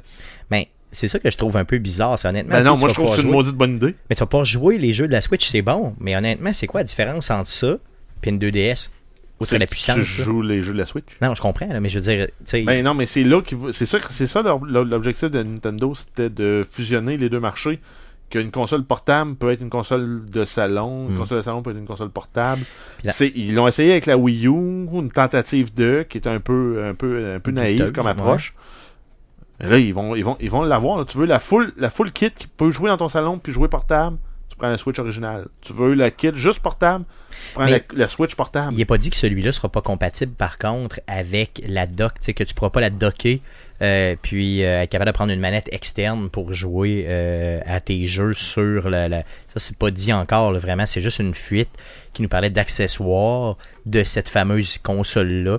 On sait même pas si elle est plus petite. Peut-être que oui, peut-être que non. Ouais, mais Euh, rendu là, il, c'est- c'est- il y avait déjà des rumeurs qu'il y avait deux versions qui s'en venaient de la Switch. Yes, donc euh, à suivre. Une Switch, mais- probablement une Switch Pro, puis une Switch euh, amateur. C'est ça, une meilleure puis une moins, moins bonne, dans le fond, là, que celle qu'on a là. Donc, à suivre simplement. Puis euh, euh, sur une toute autre, au, tout autre d'idée, il y a aussi une preuve de concept qui est en train d'être faite pour rouler Android sur une tu vrai? Switch. Ah oui. Oui, par contre, tu n'auras pas les fonctionnalités. Dû au fait qu'il n'y a pas de GPS et pas de caméra, tu n'auras pas tout qui va fonctionner, mais mettons, euh, tous les jeux euh, qui fonctionneraient normalement avec une, manette sur Android pourraient fonctionner sur une Switch Android. OK, mais ça, ça serait, ça serait du piratage. Là. Ben, c'est du sideloading. OK. Il y a déjà des jeux, même, me semble, de celles qui sont sur la Switch. Ouais, mais là, c'est que tu aurais un Android direct, puis tu peux installer directement du Android Marketplace. OK. Ouais, ça serait quand même pas pire. Honnêtement, j'ai hâte de voir. J'ai hâte de voir ça. Cool. Euh, J'entends de la musique. Entendez-vous de la musique? Oui, un, un orgue de barbarie. Ah, c'est c'est le voisin qui joue du... L'accordéon? qui joue de l'accordéon. ok. J'étais loin un mon orgue de côté, là, puis garde, la fenêtre est ouverte là, fait qu'on pogne direct en, en angle son son. Il joue de Euh, l'accordéon. il joue de l'accordéon. Bon, mais que vous finir le entendez ça dans le podcast on, s'en- on s'en- on s'en excuse. mais bon. Yes. Bienvenue à Cabane à sucre. Yes. Euh, tu peux-tu m'écrire une coupure euh, juste Oh, avant après commande de Mais non, regarde ça. Ouais, c'est ok. Bon, c'est bon, cool. Donc, cool. Donc, euh, d'autres news? Euh, oui, en fait, on, si on termine la section des vraies nouvelles d'Arcade Québec, on a la précommande E3 2019. Donc, la chaîne de- jeux euh, GameStop a dévoilé le top 10 des jeux les plus précommandés au E E3 2019 aux États-Unis. On a en première place Call of Duty Modern Warfare. Ensuite, on a Pokémon Shield and Sword, Final Fantasy VII Remake, Cyberpunk 2077, Borderlands 3. D'ailleurs, j'ai essayé de rejouer aux deux, puis je me suis souvenu pourquoi. Je garde un excellent souvenir du 1, puis que le 2 m'a pas impressionné. C'est pourquoi? C'est dans le 2, t'es tout le temps mort en train d'être sur le fight for your life. Yes. Puis là, tu réussis à tuer l'ennemi, là, tu te relèves, t'en tues un, tu retombes, fight for your life, t'en retues un, tu te relèves. Il est vraiment fait pour jouer à 4. Le Borderlands 1, t'avais pas ce problème-là. Ok, ouais, c'est ça. Il était mieux balancé pour jouer tout seul. Exact. Mais bref, Borderlands 3 est en cinquième. Ensuite, on a euh, The Legend of Zelda, Link's Awakening. Ensuite, euh, Star Wars Jedi, Fallen Order. Pour ceux qui sont encore sceptiques, allez voir les nouveaux trailers qui sont sortis. Ça vaut la peine. Euh, Gear 5, Super Mario Maker 2 et Crash Team Racing Nitro Fueled. Qui est en dixième position. Ce qui m'a beaucoup, beaucoup étonné, c'est qu'en première position, dans le Ca- Call of Duty, j'aurais pensé que Cyberpunk allait être là, all the way, en première position. Je suis, con- Euh, je, je- je suis entièrement d'accord avec le line-up. Tu vois? Ouais. Ah Ben, c'est parce que les petits jeunes vont probablement plus jouer à Call of Duty qu'à Cyberpunk. Mais moi, en tout cas, je veux dire, c'est Cyberpunk, c'est une affaire de trentenaire. Mais je suis content de voir que ma perception est complètement débalancée au sens où, tu sais, Borderlands, je le voyais plus haut que ça. Moi, Regarde, je le voyais plus dit, bas, il était Borderlands. cin- il, était cin- il est cinquième. Star Wars, je le voyais plus haut. C'est ça. Star Wars, il est septième. Tu sais, Star Wars, c'est une affaire de petits jeunes comme de, de, de plus vieux, là, Ouais, simplement. mais les jeux, le monde sont quand même un peu plus difficiles ou sceptiques au niveau des jeux. Tu sais, l'univers Ouais. Star Wars, les, les BD, les films, les vidéos, Ouais, ça, c'est vrai que ça a tendance à les être mauvais. jeux, c'est, tu sais, il y a eu, euh, voyons, le double, là, que ça pétait de partout, là. euh, le jeu de Star Wars, là, que tu pouvais, genre. The Force Unleashed. The Force Unleashed, Ouais, c'est ça, tu les, faisais un les Force deux. Push hein. puis t'explosais un Star Destroyer. Yes. c'était pas mal ça, là. Que, tu Mais il a- était bon, il était bon quand même, celui-là. Ben, Moi, c'était- un hack and slash. Ouais, ça, cool, c'était le fun. Mais tu sais, t'as eu du monde qui faisait comme genre, c'était- ça respecte pas le lore. Fait tu Ah non, c'est vrai, non, c'est c'est un clair. jeu, là. Non, c'est ça, c'était juste un jeu, c'était le fun, puis c'est toi tout. à tout péter. Yes. en même temps, euh, Star Wars, c'est pas très réaliste non plus. Toi, tu dis qu'il pète ça avec la force. Hier, c'est quoi qui repassait? C'est la guerre des clowns, je me souviens plus trop quoi.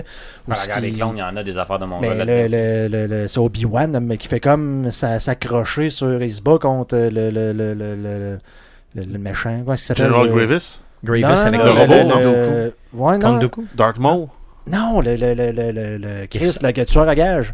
Ben, Ça Boba ressemble Jango Fett. Boba Fett, ben Jango Ouais, mais Fett, le, le- c'est ça, ben, tu sais, t'as le fils là, dans, le- dans, dans Ouais, la première série, puis il fait comme juste s'accrocher sur son genre de wire d'acier. Il fait comme tomber, puis de garocher, puis il fait comme juste ça. Puis il s'accroche à la corde de piano, c'est comme. Man, sais- tes mains Tes mains sont faites en quoi C'est la force qui. Ah, c'est la force. vraiment accroché, puis c'est vraiment genre une, une soie dentaire, il fait comme. Il y en a beaucoup aussi. Il y a eu une version à un moment donné des Clone Wars que c'était comme fait par les gars qui avaient fait Afro Samurai. Là. Puis il y avait des affaires que, voyons, euh, Mace, Win- Mace Windu Ouais, yes. faisait des passes dans dedans. Ça avait pas Aucun sens, Non, ça, c'est non, ça. c'est Ah, des fois, il exagère un peu, mais ce que je veux dire, c'est que c'est- pour Star Wars, honnêtement, 7 dans les 10, je le voyais là parce que c'est un jeu strictement story. Donc, euh, des fois, ça intéresse un peu moins Ouais, les gens moi, en, Electronic termes de rejouabilité. Moi, ça c'est reste ça. Cyberpunk puis The Legend of Zelda Link's Awakening que je trouve haut. C'est ça, lui, il Dans est le ranking. sixième. Tu le trouves assez haut, Les deux, je trouve c'est hauts. ça. Euh, Super puis- Mario Maker 2, qui est neuvième, ça m'a jeté à terre. Je pensais que ça allait être le premier. Pour Non. le vrai, mettons, dans les deux, trois premiers, celui-là, je le voyais. Il fait- moi, parles- moi c'est clair qu'il fait pas le top 5. C'est vrai? Mais C'est pas tout le monde qui a une Ah ouais. Switch. C'est un, puis c'est un Minecraft aussi. Il faut que ça te tente de gosser puis de builder. Là, puis Mais de- qu'est-ce que c'est Mario. C'est juste Ouais. de dire Mario, il y a des, il y a des éjaculations partout. Là, mais c'est pas le un Mario, C'est- un mais- Maker. Ouais, c'est vrai, ouais.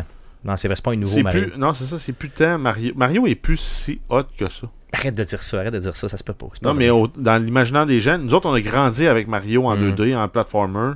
On a Mario. une- euh, il y a- Mario a une place spéciale dans notre cœur. C'est vrai, Mais- clairement. Mais tous les jeunes aujourd'hui qui ont euh, 7 à 15 ans, là, Mario, ils ont grandi avec Mario euh, en 3D dans Mario Galaxy. Puis ça leur dit moins de quoi, peut-être, ou raison. Mais, je veux dire, le, le Stéphane, il dit que ça le touche au cœur de dire ça. tout à l'heure, Mais en même temps, là, je le regardais, je fais comme. Mettons que tu changes le chapeau d'une autre couleur, puis tu laisses la moustache, puis tu rases la barbe. C'est Stéphane, c'est pas mal.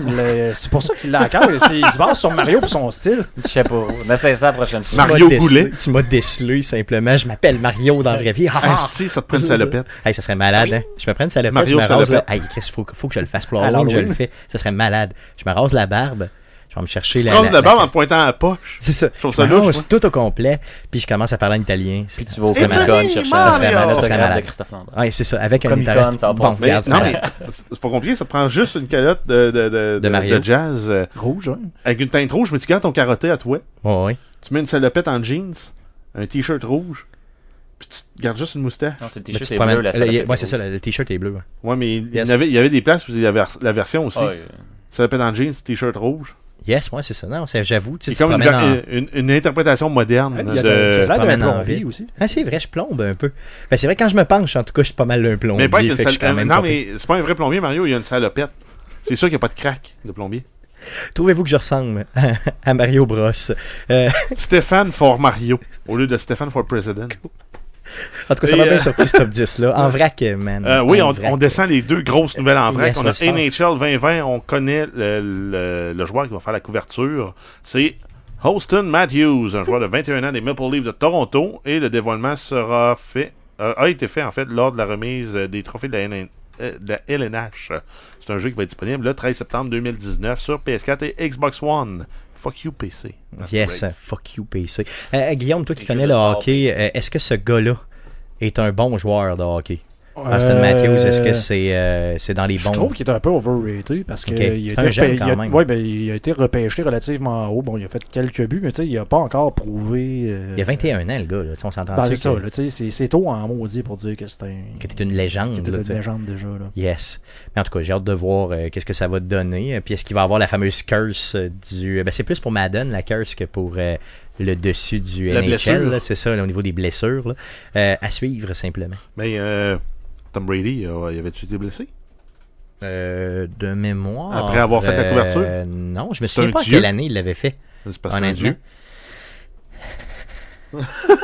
Euh, si on, on termine en vrac, on a Detroit Become Human, on a Sony Interactive Entertainment Europe et le, euh, le développeur Quantic Dream, Quantic Dream et le musée Grévin de Paris qui annonce deux nouveaux personnages du jeu Detroit Become Human qui feront partie de l'exposition du musée Grévin. Euh, si on, ne sait pas c'est quoi, c'est des bonhommes en cire, Yes, les personnages. grandeur nature. Donc très, très, très réaliste d'ailleurs. Et euh, les personnages qui vont euh, faire partie de l'exposition, ça va être Connor et Kara, qui euh, vont être dévoilés le 28 juin et euh, ben, ils seront sur place aussi pour vous accueillir.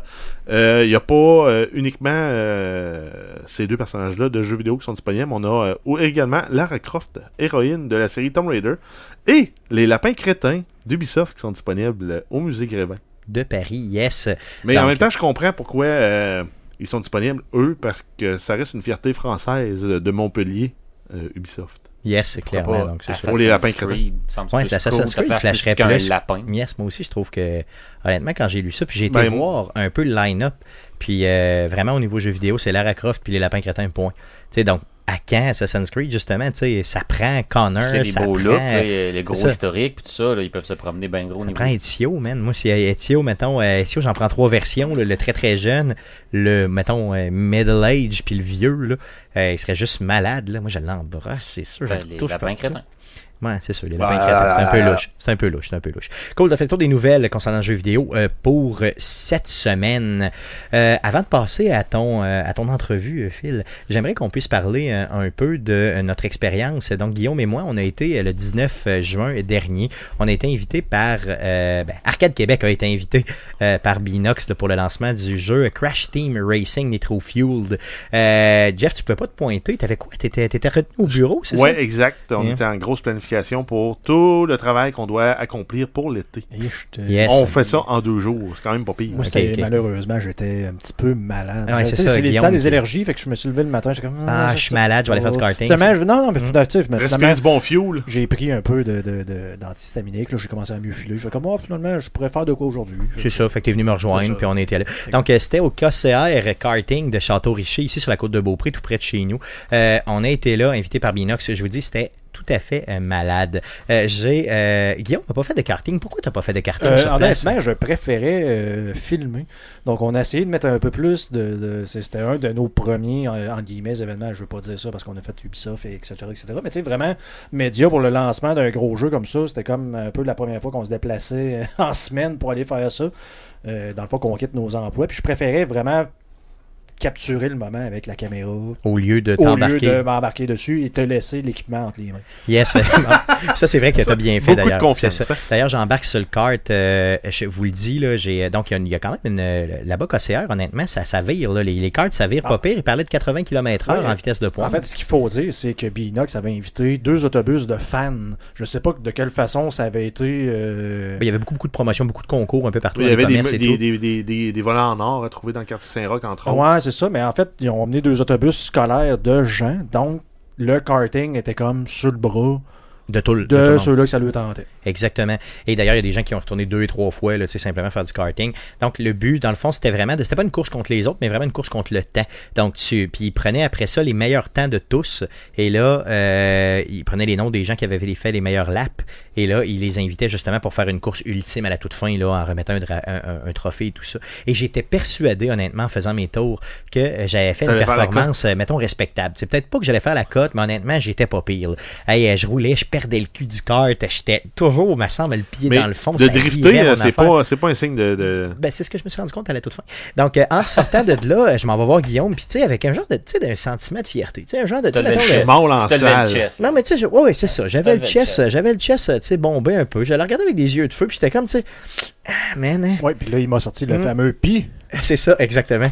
Et là, Guillaume de rire un peu en disant avec toutes les, les autres qui étaient là, euh, man, t'étais là en maudit. Là, je fais comme, hein, voyons donc, il rit de moi, tu sais. Et là, il m'a montré une vidéo live de moi qui Tu vire. te faisais passer à côté d'un virage. Et on voyait, premièrement, que les gens me dépassaient toutes. Pourquoi je l'ai pas vu, je sais pas. Et euh, je voyais en temps réel, tu sais, sur l'écran que Guillaume me montrait, ma vitesse, là, tu sais, qui était en vitesse en réel. Et je voyais les autres qui sont en train de, de courir, donc la, la, la, la, la, la race d'après, si tu veux.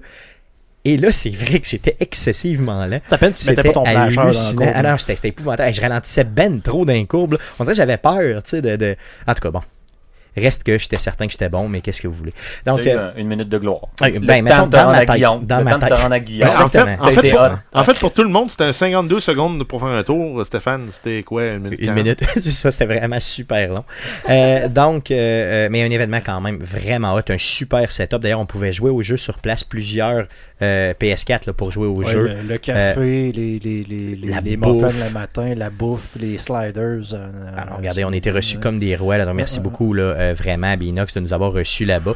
On a rencontré d'ailleurs plein de gens euh, super intéressants sur place, dont euh, Lady MP, Lady MP euh, Marie-Pierre Caron, qui euh, dans le fond était la, est, est la nouvelle collaboratrice pour RDS. Donc elle était là, oui, en son nom, mais aussi pour RDS sur qui, place. a, qui a commencé sa carrière chez Arcade Québec. Yes, en, en bonne partie. Non, on niaise. Mais euh, non, elle était, elle est venue quand même ici là, plusieurs fois. Donc, et d'ailleurs, elle a, euh, elle a fait une, ben, bien sûr une entrevue avec bon les gens là, euh, du, de, de Binox sur place. Et sur le cover du site internet d'RDS, elle a mis une photo d'elle, bien sûr, avec Je moi. sais pas si c'est elle qui l'a choisi, là, mais t'as. Ben, elle m'a écrit en privé. Elle l'a elle-même choisi. Ok, parce que t'as t'as de l'air vraiment de faire, tu sais, mettons, t'as t'as elle qui fait l'entrevue, puis elle est comme en arrière, puis t'as comme, c'est pareil, si la fan arrivait, hey, tu sais, tu vas être sur RDS, me v'là la face, C'est ça. Donc, je fais comme des pouces avec un sourire vraiment douteux. et en Et, euh, avant-plan, là, Et ça. d'ailleurs, il y a beaucoup trop de gens de mon entourage qui vont sur le site d'RDS parce que j'ai reçu vraiment beaucoup de messages de gens qui me disent Est-ce vraiment toi sur le site d'RDS Euh, Oui. Donc, euh, j'étais sur le site d'RDS. Merci à les DMP justement euh, par rapport à ça. On a rencontré bien sûr Steve Tremblay du salon de gaming de euh, Mr. Smith, les gars de M2 Gaming qui étaient là. On a fait aussi des entrevues avec des gens euh, de, euh, de, de, de Binox, dont euh, Thomas Wilson, directeur il dit créatif. Thomas. Il dit il Thomas. dit Thomas, bien sûr, c'est vrai, effectivement. Il me reprend dans l'entrevue, donc on pourra le voir. Euh, on a vu aussi Jason Godbout, qui est directeur artistique chez Binox. Donc, plusieurs entrevues qu'on va vous faire écouter dans les prochaines secondes. Une première entrevue qu'on a avec les gens de Binox, donc euh, Monsieur Thomas Wilson, directeur créatif et co-directeur euh, du studio. Donc, on vous laisse écouter l'entrevue avec Monsieur Wilson. Donc, euh, on est à l'événement CTR Remastered et euh, on reçoit euh, Thomas Wilson qui est... Thomas. euh, Thomas, Thomas. Thomas, Thomas, parfait. ça n'existe pas. ça. Il n'y a pas de problème. Donc Thomas Wilson, directeur créatif et co-directeur du studio. Bienvenue Thomas chez Arcade Québec. Et bienvenue, merci d'être là. Merci surtout à toi de nous, re- nous recevoir. Je veux savoir qu'est-ce que ça fait un directeur créatif? Qu'est-ce que ça mange en hiver un directeur créatif? Euh, la façon simple de le définir, c'est qu'en fait, le directeur créatif, c'est lui qui définit la vision d'un projet. Euh, et en fait, euh, mon mandat spécifiquement, c'est de travailler avec tous les intervenants du développement pour s'assurer qu'on livre un produit de qualité à, la fin de la journée. Donc, en fait, je chapeaute toutes les facettes du développement, puis je m'assure que l'expérience utilisateur soit à la hauteur. Donc, en fait, ça, en gros, ça veut dire s'assurer que le jeu il est beau puis il est le fun. Si on résumait ça de. Et je pense que c'est bien réussi, en tout cas pour y avoir joué tantôt. C'est quand même pas pire bien réussi. Euh, un co-directeur de studio, ça fait quoi? Oui, ben là, en fait, euh, c'est que nous, on est deux personnes à diriger le studio. Et en fait, la manière dont ça fonctionne chez Binox, c'est qu'on a pré- notre président, Sylvain Morel, qui lui va vraiment chapeauter tout l'aspect plus administratif, technologique, euh, la production. Euh, et moi, je vais être beaucoup plus du côté euh, du développement de produits. Donc, en fait, je m'assure de la qualité des produits. Le parallèle que je peux faire, c'est comme deux moitiés de cerveau, mettons. Ou le cœur et la tête, comment on peut voir ça. Lui, c'est le, le gars qui a un regard beaucoup plus, euh, on va dire, analytique. Moi, je suis l'émotif des deux.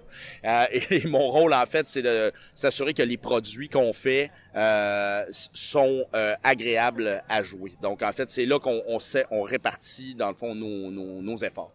Euh, ça ressemble à quoi vos équipes que vous avez sur le jeu? Ben, en fait, euh, quand on travaille dans le développement de jeux vidéo, là, c'est, beaucoup, beaucoup de, de, de différents départements. Parce qu'évidemment, on a le département, quand on travaille, par exemple, en concept, on va avoir un départ, on va commencer la pré-production. Donc là, on va avoir des artistes de concept qui vont faire de l'illustration. On va avoir, qui va être chapeauté par un directeur artistique qui va travailler avec ces gens-là à définir un peu la vision euh, d'un point de vue artistique. Mais après ça, on a des concepteurs de jeux. Les concepteurs de jeux qui vont travailler avec les directeurs de jeux, qui vont s'assurer qu'à ce moment-là, les mécaniques de jeu sont le fun. Mais là, on a euh, le département des effets spéciaux, le département de l'animation, on a le département de son, on a les programmeurs, euh, et puis là, ça en prend une bonne gang de programmeurs pour être capable de faire ça. Euh, et donc, euh, puis là, je- en fait, euh, les testeurs. donc, il y a énormément de, de départements qui travaillent ensemble à livrer, à livrer le produit. C'est une grosse équipe. Dans le fond, on, ce qu'on dit, c'est que c'est quand même une belle brochette euh, d'individus, parce qu'il faut quand même dire chez Binox que euh, notre travail, de, notre dévelop- le, le- le- développement du jeu vidéo, en fait, se fait à plusieurs équipes. On ne fait pas que Crash Team Racing. On travaille aussi sur la franchise de Call of Duty, qui est quand même qui est, qui est pas rien. Donc, en fait, on partage notre effort de développement là, à travers euh, ces deux projets. C'est quoi la donc euh, Crash Team Racing que vous sortez présentement, c'est Oui. un remastered, c'est un jeu qui avait 20 ans à l'époque, qui est sorti en 99, qui a 20 ans pardon aujourd'hui. Euh, je veux savoir c'est quoi la, le, le principal défi de travailler sur un remaster d'un- d'une franchise aussi connue? Oui. Euh, ben, en fait, d'abord, le défi numéro un, c'est qu'on savait qu'on, les gens voulaient qu'on remasterise Crash Team Racing, mais on savait qu'on allait faire beaucoup plus. Il y a une raison pour laquelle ça s'appelle Crash Team Racing Nitro Fueled. Euh, ce n'est pas Crash Team Racing Remastered parce que il y a beaucoup plus de contenu qu'on a mis là-dedans. Donc ça, c'est évidemment, c'était un de nos premiers mandats, euh, de rajouter le mode en ligne, de rajouter l'opportunité de customiser ton expérience avec ton kart, tes personnages, euh, l'idée de greffer du contenu venant d'un autre jeu de course de Crash qui s'appelait Crash Nitro Kart, euh, faire du, du euh, contenu en fait à la sortie du jeu qui va être tout nouveau, c'est beaucoup plus que simplement remasteriser. Par contre, si on parle du défi de remasteriser un jeu, le défi premier, c'est de s'assurer que tu recrées l'expérience le plus fidèlement possible. Parce que en fait, on ne travaille pas avec le même engin. Donc, on parle d'un jeu 20 ans plus tard. Donc, dans le cas de Crash Team Racing, le mandat était vraiment de s'assurer d'extraire le data euh, des, des pistes euh, de- du jeu original pour éviter d'avoir à recréer ça de, de zéro. Dans le fond, avoir une espèce de, de, de, de design de piste déjà établi au départ et là, recréer fidèlement les contrôles dans un autre engin de jeu. Et là, c'est là que le, vrai défi. Parce qu'un vrai fan de Crash Team Racing connaît les contrôles et c'est exactement ça qu'ils veulent. Ils sont tombés en amour avec cette expérience de jeu-là et c'est ça qu'il fallait recréer le plus fidèlement possible. Euh, tantôt, quand tu nous as accueillis ici, c'est toi qui nous as accueillis dans l'événement. euh, tu nous disais être un fan de la franchise, là, énorme. Ah oui, oui, j'étais un, un vrai fan. Là, Il faut comprendre, moi j'ai commencé dans l'industrie en 1999. Euh, donc ça me, ça me rajeunit pas. J'avais 24 ans à l'époque, puis j'étais un gros gamer, mais tu sais, dans le fond, j'ai grandi avec la franchise de Crash Bandicoot. Donc le les trois premiers Crash, euh, j'avais j'avais joué euh, de ça, j'avais joué à ces jeux-là bord en bord. Puis évidemment, quand Crash Team Racing est sorti, ben là, moi, je, je capotais, j'aimais beaucoup les jeux de cartes, donc j'a- j'adorais Crash Team Racing. Euh, donc effectivement, j'avais touché, j'avais joué à, à- à Crash beaucoup. Donc euh, en fait, quand on a eu l'occasion, quand on a eu les premières discussions pour avoir l'opportunité de remasteriser ce jeu-là, euh, c'est pas compliqué, je me pinçais là. Euh, je veux dire, euh, on était en appel conférence là, puis je me souviens d'avoir fait comme oh my god, je me pinçais en me disant si tu vrai, ça va-tu arriver, sais. Euh, puis, qu'est-ce qui, pour un super fan de la franchise, là, serait, mettons, un élément qui ferait qu'il faut absolument que j'achète ce jeu-là, le remastered, ce serait quoi? Ben d'abord, c'est un excellent jeu de cartes. On dirait c'est vraiment le fun. Jouer un jeu de cartes, c'est vraiment agréable, c'est très relax. On peut avoir du fun avec nos amis en- parce qu'évidemment, on peut jouer chez nous on avec l'écran divisé euh, en deux, même jusqu'à quatre. Euh, c'est le retour, si tu veux, à l'idée de jouer. Le, couch fun là, qu'on appelle, si je me permets l'anglicisme, l'idée de jouer dans son salon, ça c'est vraiment le fun. C'est pouvoir biner ton chum quand il, quand il a gagné, c'est est le fun.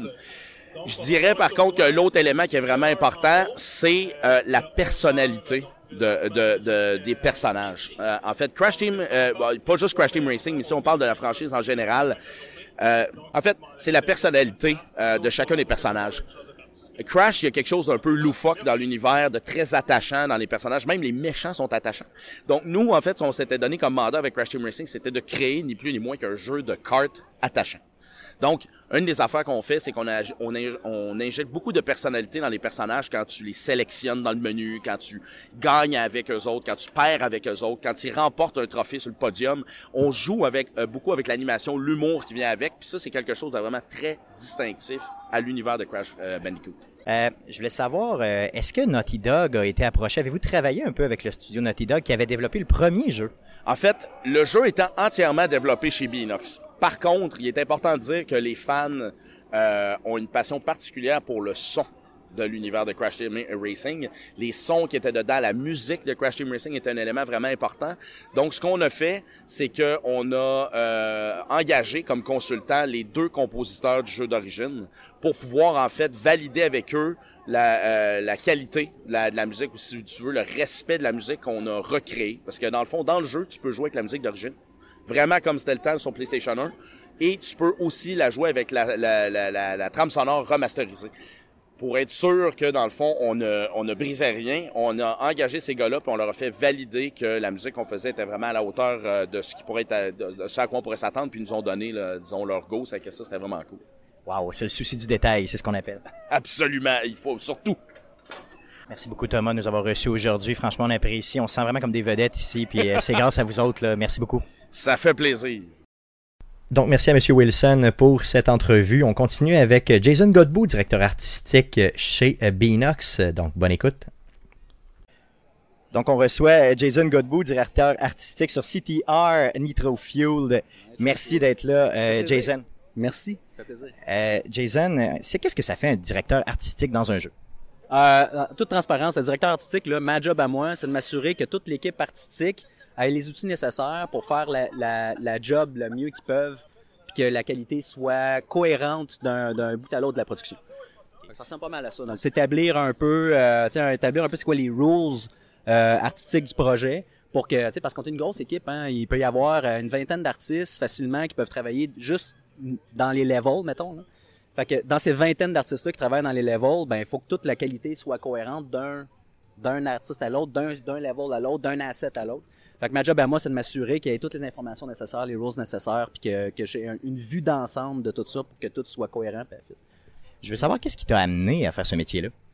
Hey boy, qu'est-ce qui m'a amené à faire ce métier-là? Moi, j'ai commencé à travailler comme animateur traditionnel. Euh, papier, là. Back in the day, là, dans les années 98, là. Ça trahit ton âge un peu. Ouais, c'est ça. Une petite affaire. Une petite affaire. J'ai l'air jeune, là, mais ma barbe, je l'ai poussée cette année. Fait que j'ai commencé papier. Je touchais même pas aux ordinateurs, j'ai aucune idée c'était quoi. Puis les premières jobs qu'il y avait réellement en dessin animé traditionnel, ben c'était de faire des animations, mais pour des jeux vidéo. Fait que, euh, tu sais, je- faisais mes animations ben peinard sur papier. Il y a quelqu'un d'autre qui prenait ça, il les scannait, il les colorait, puis il mettait dans des jeux vidéo. Puis j'ai commencé comme ça dans l'industrie tranquillement, tu sais, bon an, mal an, tranquillement pas vite. Ben là, ben il y a, euh, l'animation flash qui est arrivée, après ça l'animation 3D, euh, tout le- les jeux mobiles, les jeux d'arcade. Puis tu sais, j'ai- vraiment tranquillement pas vite gravi ces échelons-là. J'ai touché à plusieurs corps de métier, surtout à l'époque, on faisait pas juste un corps de métier dans les jeux vidéo, on faisait une multitude d'affaires. Fait que, euh, étant donné que j'ai pu toucher plein de choses comme ça, animation, euh, modeling, illustration, UI, VFX, ben, euh, j'avais une vue plus globale de ce que c'était les projets, puis ben, j'ai été apporté à devenir directeur artistique dans l'industrie même. Qu'est-ce qu'on fait euh, quand on travaille? C'est quoi la différence réelle quand on travaille sur un remastered? Parce qu'il faut se rappeler que l'original de ce jeu-là est sorti en 99. Euh, donc j'imagine que vous êtes inspiré de ce jeu-là, vous l'avez importé. Comment comment on travaille un jeu, un remastered comme ça qui est très très connu? Ben on est en 2019. Fait que, tu sais, ce qui a été fait il y a 20 ans, imagine ce qui a été fait 20 ans, on le fait aujourd'hui. On voulait rester vraiment true, fidèle aux, euh, aux, aux fans, hardcore fans qu'il y avait à l'époque. Fait que euh, ce qu'on a littéralement fait, c'est qu'on a pris toutes les métriques, les collisions qu'il y avait dans le jeu original, puis on s'est dit, OK, cool, là, on a toute l'information nécessaire, le fun, le gameplay est là, maintenant, on le fait beau. Puis là, c'est là, c'est là qu'on s'est gâté puis on s'est amusé. Fait que là, on a, avec toute la tech qu'on a aujourd'hui, euh, tu sais, les, les skill sets, la lumière, les VFX, les... Vu les VFX dans cette game-là, les VFX sont.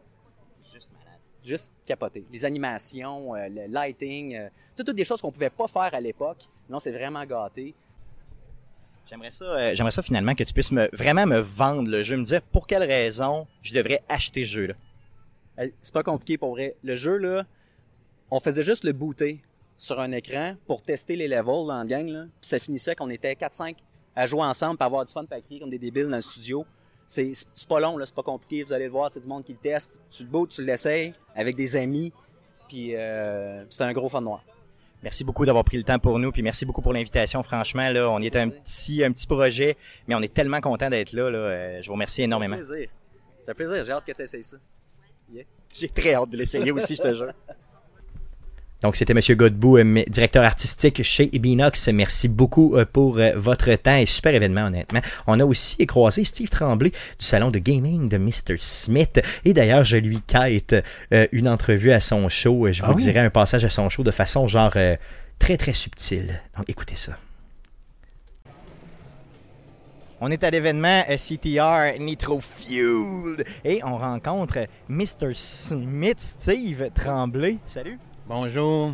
Euh, on est super content de t'avoir ici, honnêtement. Je savais que tu allais venir parce que tu étais, que tu allais passer, pardon. Parce que tu étais, justement, tu l'avais inscrit là, sur, en grande pompe sur ta page euh, Facebook, que que j'invite les gens d'ailleurs à suivre. Parle-moi donc de ça un petit peu, ta page Facebook, en commençant. Oui, ben c'est le salon de gaming de M. Smith. Là-dessus, ben tu peux tout retrouver, toutes les publications que je vais faire là-dessus, sur le blog, qui est un blog de jeux vidéo, bien évidemment, où ce que je vais parler, n'est-ce pas, avec passion, de tous les jeux qui me font triper, les tests qu'il y a en cours. Il y a des podcasts que je vais publier aussi sur la page Facebook du salon de gaming de M. Smith. Fait que c'est bien, bien important de suivre ça, n'est-ce pas? J'ai vu que tu avais plusieurs collaborations dernièrement avec euh, d'autres groupes qu'Arcade Québec. Non, mais j'aimerais ça que tu m'en parles pour le vrai, pour faire la promotion un peu de ça. Oui, ben j'ai souvent des collaborations avec les gens de M2 Gaming. Oh, il y en a un qui vient de pogner un accident, je pense, avec son. Donc, on fait du kart et là, il y en a un qui est rentré. euh, oh, ça, ça va me ressembler un petit peu. C'est honteux. Très honteux. On est un peu nerveux avec ça. hein. Ça va commencer dans pas long, fait qu'on sait jamais, tu sais. Je sais pas faire des tonneaux. Mais oui, euh, avec- il y, a- il y a des collaborations avec M2 Gaming. Euh, J'étais avec les gens de Player Podcast aussi. Euh, différentes collaborations à gauche à droite comme ça, fait que j'aime bien ça, euh, me promener comme ça. C'est cool, c'est cool, je suis content. euh, franchement, d'ailleurs, j'attends toujours l'invitation pour passer à ton show. Mais bon, je veux savoir comment tu trouves l'événement d'aujourd'hui, justement invité par Binox pour CTR. Ben, c'est super le fun, sérieux. C'est un gros événement. Il y a full, full, il y a plein, plein de monde. Puis tu as la, possibilité de rencontrer justement le personnel sur place. Je reçois un drapeau présentement, un, mur qui me tombe dessus. Euh, le personnel, faire du karting qu'on va aller faire dans pas long, c'est super excitant. D'aller essayer le jeu aussi en avant-première avant qu'il soit lancé officiellement dans quelques jours. Je trouve ça super le fun. Il y a de la bouffe, il y a à boire. On est, on est super bien. Puis il fait beau en plus.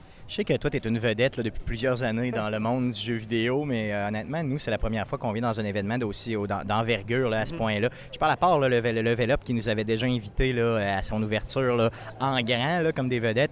Euh, ici, je me sens vraiment comme une super vedette, honnêtement. Euh, je veux dire, il y a de la bouffe, on, nous, on nous offre justement de jouer au jeu, des, des gens qui viennent nous voir pour des entrevues, du karting gratis. C'est juste malade, c'est juste malade. C'est mon côté cheap qui parle ou c'est tout le temps comme ça? Ben les gros événements comme ça, c'est tout le temps big de même. Ça fait quoi? Ça fait 11 ans là, que je couvre ça du jeu vidéo, puis tout, avec les E3, puis les conférences, puis les patentes de même.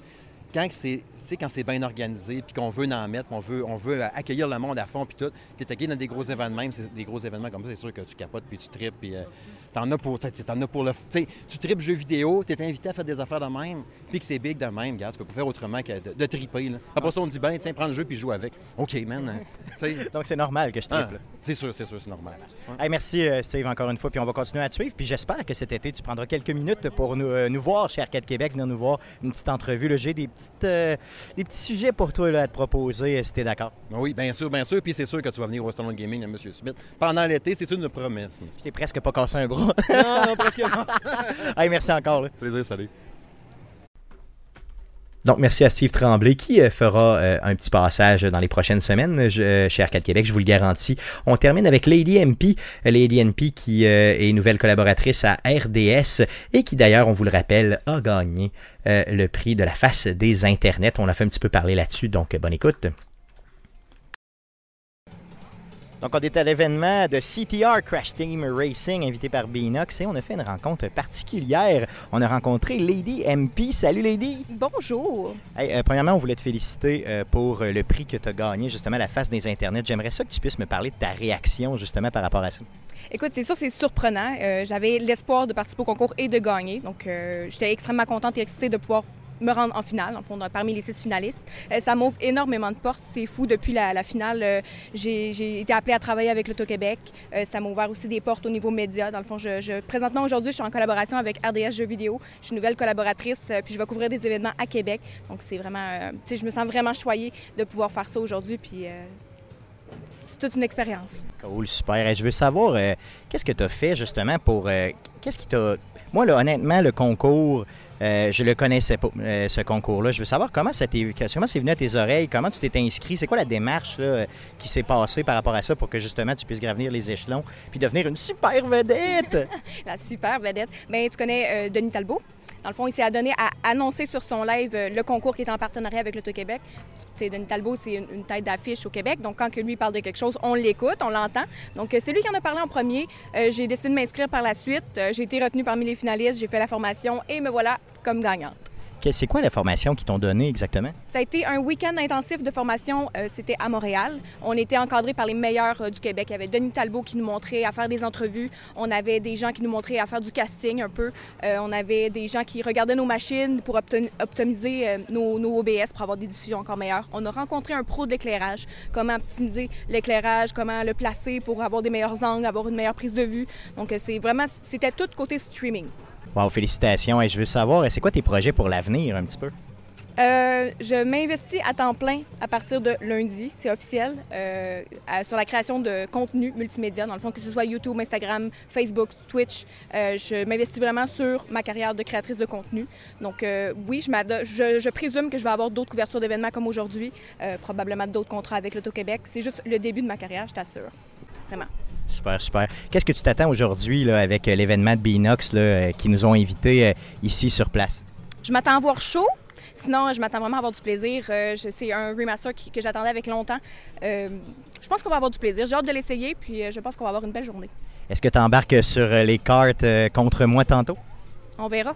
Oh yes, OK. Hey, merci beaucoup. Puis pour ceux qui ne te connaissent pas, j'aimerais ça que tu puisses parler de tes réseaux sociaux, justement. Bonjour, ben, suivez-moi, Lady MP sur Twitch, depuis streameuse depuis bientôt trois ans. Euh, vous pouvez également me suivre sur YouTube, euh, Twitter, Facebook et euh, Instagram, Lady MP Twitch ou Lady MP. Je suis pas dur à trouver. Si jamais il y a un vous avez, c'est, si c'est plus facile pour vous, rendez-vous sur ma chaîne Twitch, Lady MP. Mes réseaux sont tous linkés ainsi que mon Discord. C'est, je suis facile à trouver, vous allez voir. Puis je pense qu'on t'auto-host encore pas mal souvent, je crois. Oui, Guillaume qui me dit oui. Oui, c'est cool. Hey, merci beaucoup. Hein. Merci à toi. Merci.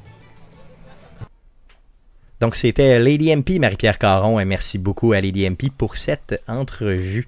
Euh, petite chose à souligner aussi, c'est ça, je l'ai dit tantôt, on rencontré les gars de, de M2 Gaming qui étaient vraiment bien. D'ailleurs, je vais vous mettre la rétrospective qui ont fait de l'événement, une petite vidéo qui ont fait de l'événement euh, avec aussi leurs entrevues. Je vais vous mettre ça dans la description du présent euh, podcast. Euh, merci beaucoup à Madame Gabrielle Larochelle, organisatrice de l'événement chez Binox, qui nous a euh, invités. Donc, Crash Team Racing, l'original, était sorti en 99 sur PS1. Euh, donc, la version euh, de 99 avait été faite par Naughty Dog, de là ma question justement sur Naughty Dog, là, euh, dans les entrevues. La nouvelle version, dans le fond, est publiée par Activision et bien sûr est disponible depuis le 21 juin 2019. Et les- le score métacritique est à quoi 85 de ce que j'ai vu dernièrement? Yes, Donc, quand même, mais assez pour un, genre de entre guillemets remaster, c'est quand même excellent. Yes. Guillaume, tu as joué à la version Switch qui nous a été fournie. euh, yes, pas, pas tant que ça, parce que tu es en, en yes. en plein dans les boîtes. Comment tu l'as trouvé? Mais écoute, c'est quand même le fun, là, mais tu sais, j'ai pas joué à l'original. Fait que c'est dur pour moi de tomber dans la nostalgie, qui est quand même un- un- une grosse partie de ce jeu-là, parce que de- je lisais les commentaires justement sur Metacritic et le user score est à 8.6, un enfant de même, puis c'est tout le monde dit c'est le jeu de mon enfance. Ils ont vraiment recréé euh, CTR, dans le fond, dans le- le dans le fond, 20 ans plus tard dans un nouvel engin. Euh, mais je veux dire, ça reste le fun. Si vous aimez les jeux de, de style Mario Kart, on s'entend que c'est pas mal la même affaire. tu sais, Dans l'époque, yes, c'était yes. un peu la même chose. Donc c'est quand même un excellent jeu. là, tu sais, le- les graphiques sont beaux. Sur la Switch, euh, par contre, je sais pas. Si j'ai un point négatif, en tout cas, à date, Yes. là, de, de ce que j'ai joué, comme je dis, j'ai pas joué tant que ça, c'est que les temps de chargement sont incroyables. Sur Switch, euh, c'est généralement ce qu'on entend. Ouais, mais là, c'est exceptionnel, tu sais, d'attendre un genre de 20 secondes pour te rendre compte que là, il est en train de juste charger la cinématique de fin où ce qu'il monte sur le podium. C'est comme, C'est ça. je viens-tu d'attendre ce temps-là Juste pour, ça, c'est ça. Rassure-toi, sur sur Start, PS4, puis euh, sur revoir PS4 l'autre. c'est tout à fait fluide. Donc, euh, rassure-toi simplement Donc, il y a là-dessus. peut-être juste ce point-là qui est négatif. Mais c'est sûr que je vais, je vais continuer à y jouer. Écoute, moi, les jeux de karting, euh, tu sais, juste le fait déjà, en tout cas, le jeu semble difficile. Euh, les, euh, j'ai pas encore trop loadé les mécaniques de, de, de, de- Le drift. de drift que je maîtrise. Stéphane, que je maîtrise euh, à merveille euh, dans Mario Kart, mais que là j'ai un peu de difficulté euh, présentement, mais apparemment que c'est quand même un point très euh, Important du important du jeu. jeu. Yes. Euh, Puis là, ce que en tout cas, à date, ce que j'ai aimé, c'est que je me suis pas fait gonner par une tortue bleue. Yes. Donc, euh, ça, c'est juste merveilleux. Tu sais, de torcher toute la course, puis d'arriver à la fin, puis faire comme non. J'ai gagné. Parce que, genre, t'as le, comme le, le, le, le jouet des enfants, genre, pour être sûr que tout le monde peut ait une chance de gagner. Là, tu sais, comme, viens, je t'envoie une tortue bleue, puis tu pognes juste des bananes au début, tu sais, quand t'es en premier. Fait que t'es aussi bien de jouer deuxième, là, pour.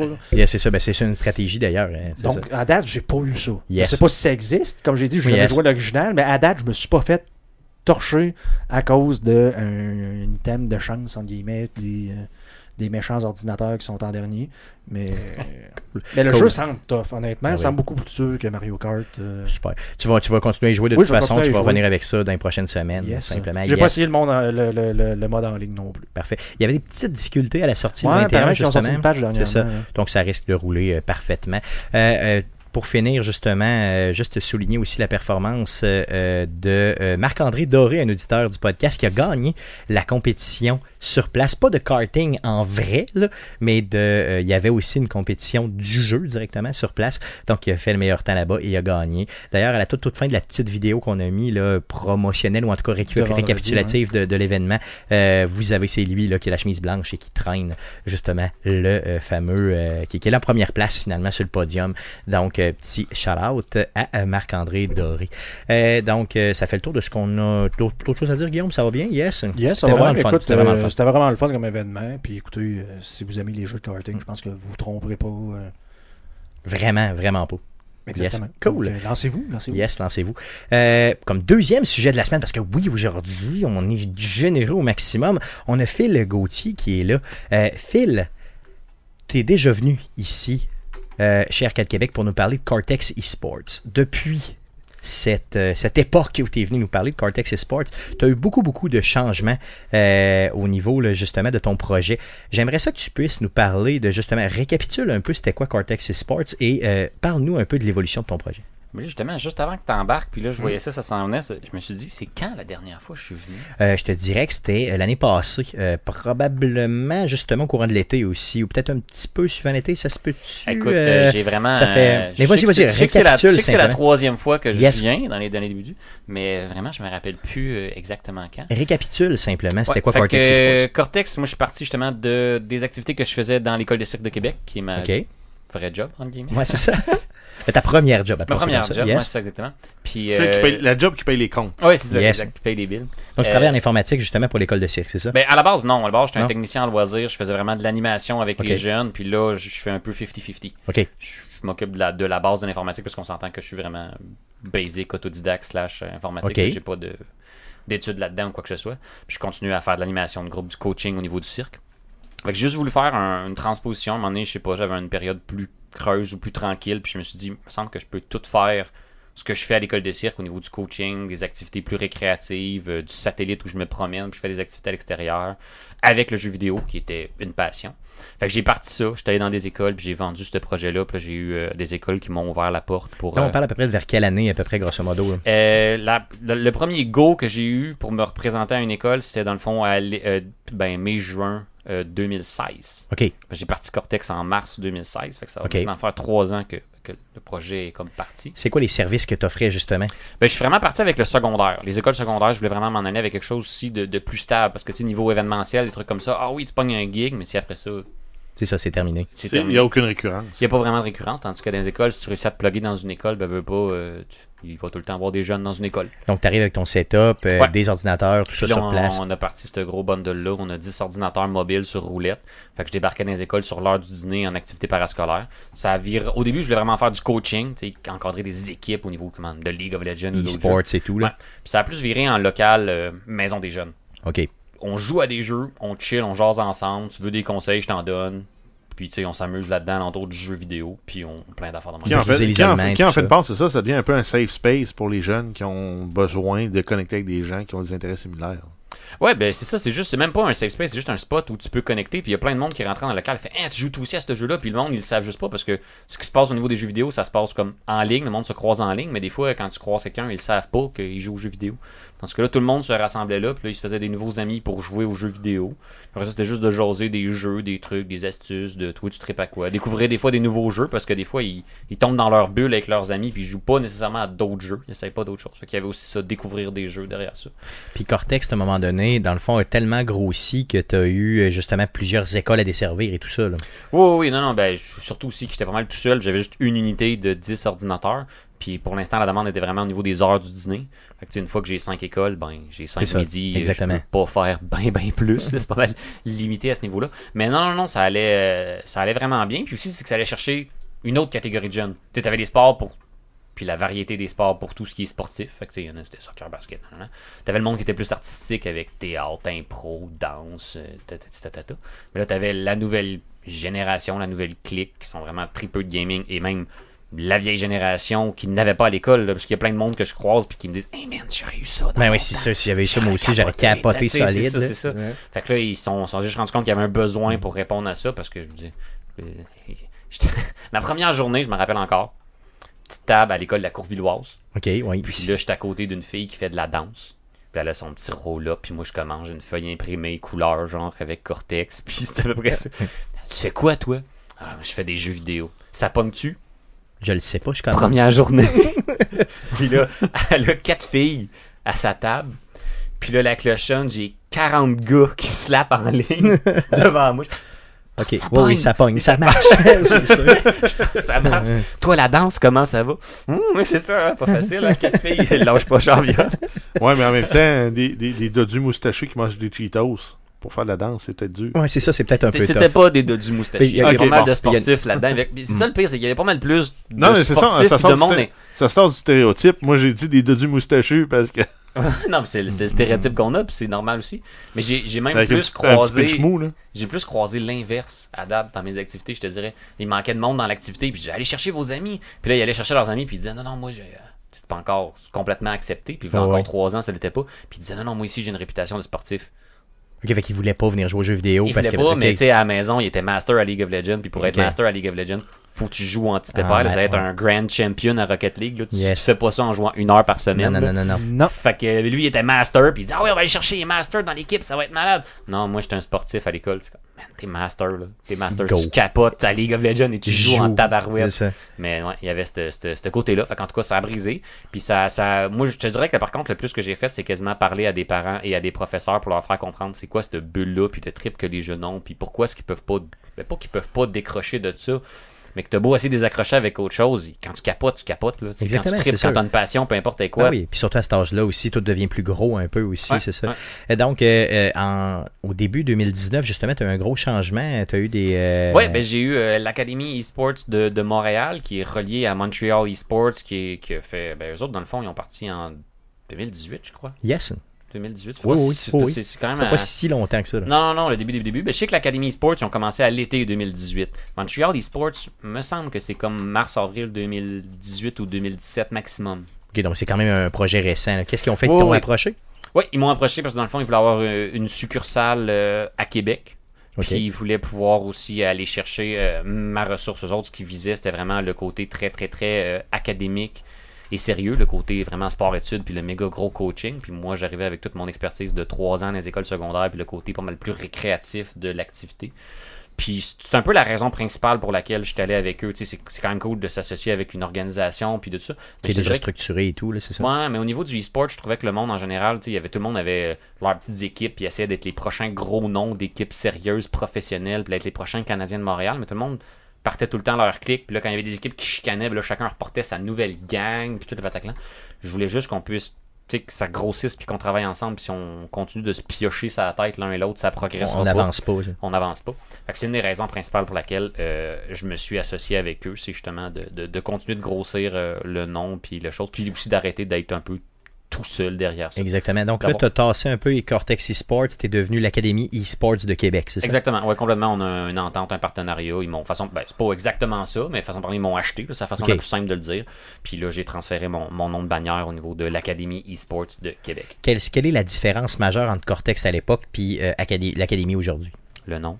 Le nom, simplement, c'est les mêmes services. Ben, je veux dire, oui, oui, c'est vraiment euh, pur et simple. Je veux dire, ils n'ont pas eu besoin de me dire, ah, maintenant, on veut que tu fasses ci, on veut que tu fasses ça. Ils m'ont juste dit, OK, merci, parfait, continue de faire ce que tu fais, euh, lâche pas la patate, on n'a pas besoin, tu sais, j'étais Cool. déjà pas mal. Puis euh, leur- Autonome. leur- tu leur fournis un peu d'expertise euh, de, de ce que toi tu as appris à rentrer dans les écoles Ouais, ou- mais pour l'instant, ils en ont pas eu tant besoin. Ok. Ils sont, sont plus, tu sais, là, ils ont vraiment travaillé. Puis, tu sais, c'est parti, je veux dire, à part avoir fait un été de camp de vacances, ils ont rien fait. OK, c'est ça. Ils ont encore rien comme réalisation concrète sur le terrain. Ils ont vendu à quatre écoles secondaires un, des sports-études Mm. temps plein qui va partir à l'automne 2019. Il y a plein de projets en branle qui s'en viennent la prochaine fois. On va peut-être pouvoir vous les annoncer officiellement parce Ouais. que malheureusement pour vous autres, c'est GSP qui a le, le mandat premier des. C'est Je peux pas vous donner correct. de. C'est bien correct. ça- ça- on est en attente, mais je veux dire, techniquement, ça n'a pas encore été réalisé, ces sports-études-là, puis ces, ces gros Non, ça coachings, commence. mais- Ça, ça- ça commence. Euh, mais, mais ils regardent cette option-là. Puis justement, moi, là, en ce moment, encore mieux, ça va super bien. Euh, je suis pas dans la politique. Mais là, la CAQ, ils veulent qu'il y ait du parascolaire dans les écoles. Yes. Puis là, soudainement, puis là, au début, j'avais pas fait le lien, mais rapidement, euh, je l'ai fait.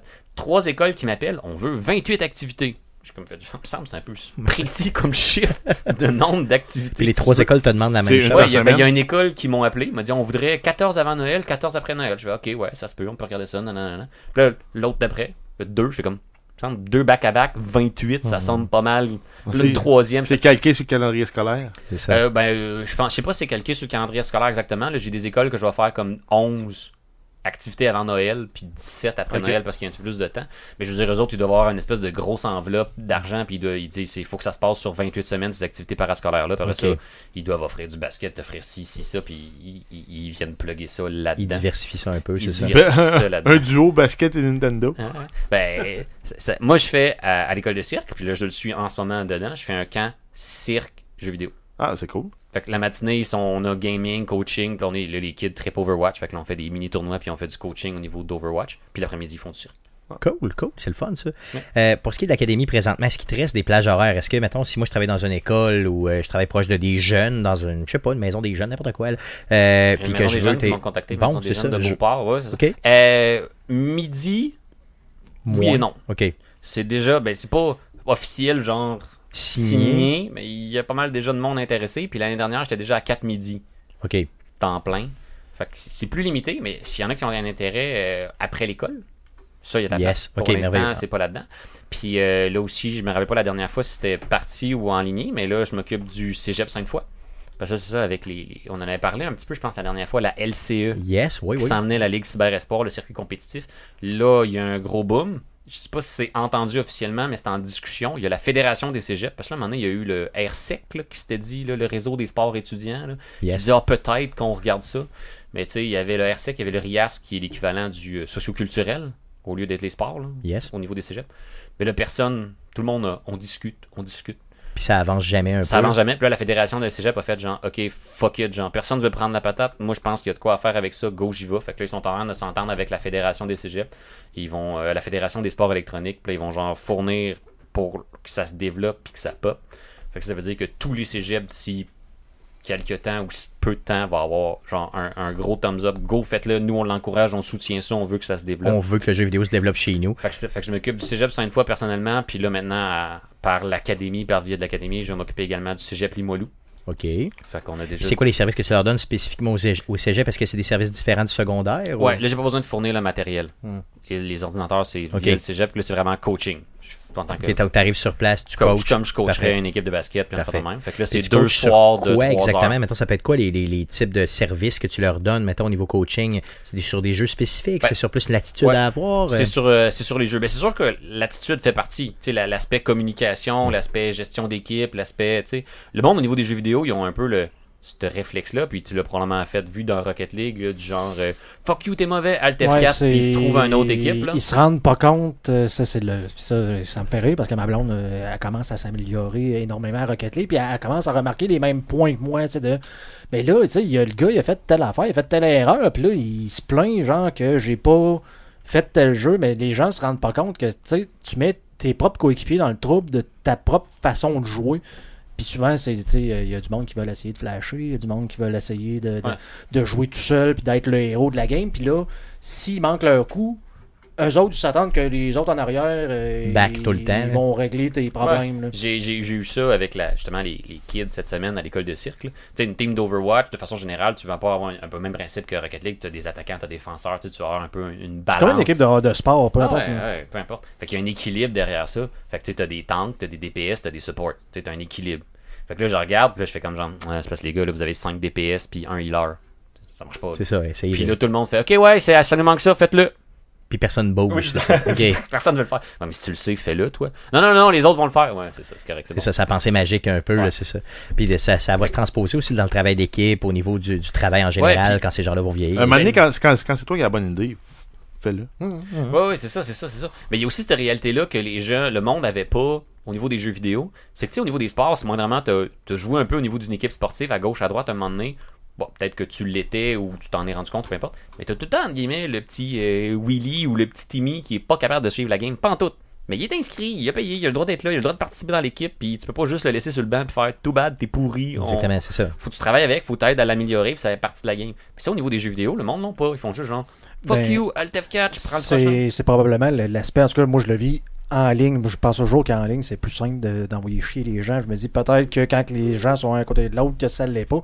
Mais le- c'est le côté qui est important, entre guillemets, de, de, de, faire du sport. C'est d'apprendre à- du sport d'équipe, c'est d'apprendre à, à avoir des en coéquipiers, travailler en équipe. Puis justement, c'est que, tu sais, à Rocket League, comme je l'ai dit, probablement dans les autres jeux aussi, les gens s'insultent relativement facilement. Alors, là. en ligne, c'est horrible. Mais tu sais, j'ai été gardien de but toute ma vie au hockey, au hockey mineur, là. Mais tu sais, j'ai quoi, 17 ans de, de, de, de hockey? Puis je, puis je dis souvent ça euh, aux gens, c'est comme, tu sais, sais-tu, en 17 ans, le nombre de fois qu'un de mes propres coéquipiers m'a insulté et m'a dit que j'étais pas bon à rien, puis que genre, j'étais, tu sais, de la même façon, je me fais insulter sur Internet. Ça arrivait pas souvent. C'est arrivé zéro C'est fois. Ouais. Il n'y a jamais personne qui va insulter un de ses propres coéquipiers dans pas une équipe. d'ailleurs. Ben, Il y, a, il y a comme, ça, en guillemets, trois raisons derrière ça.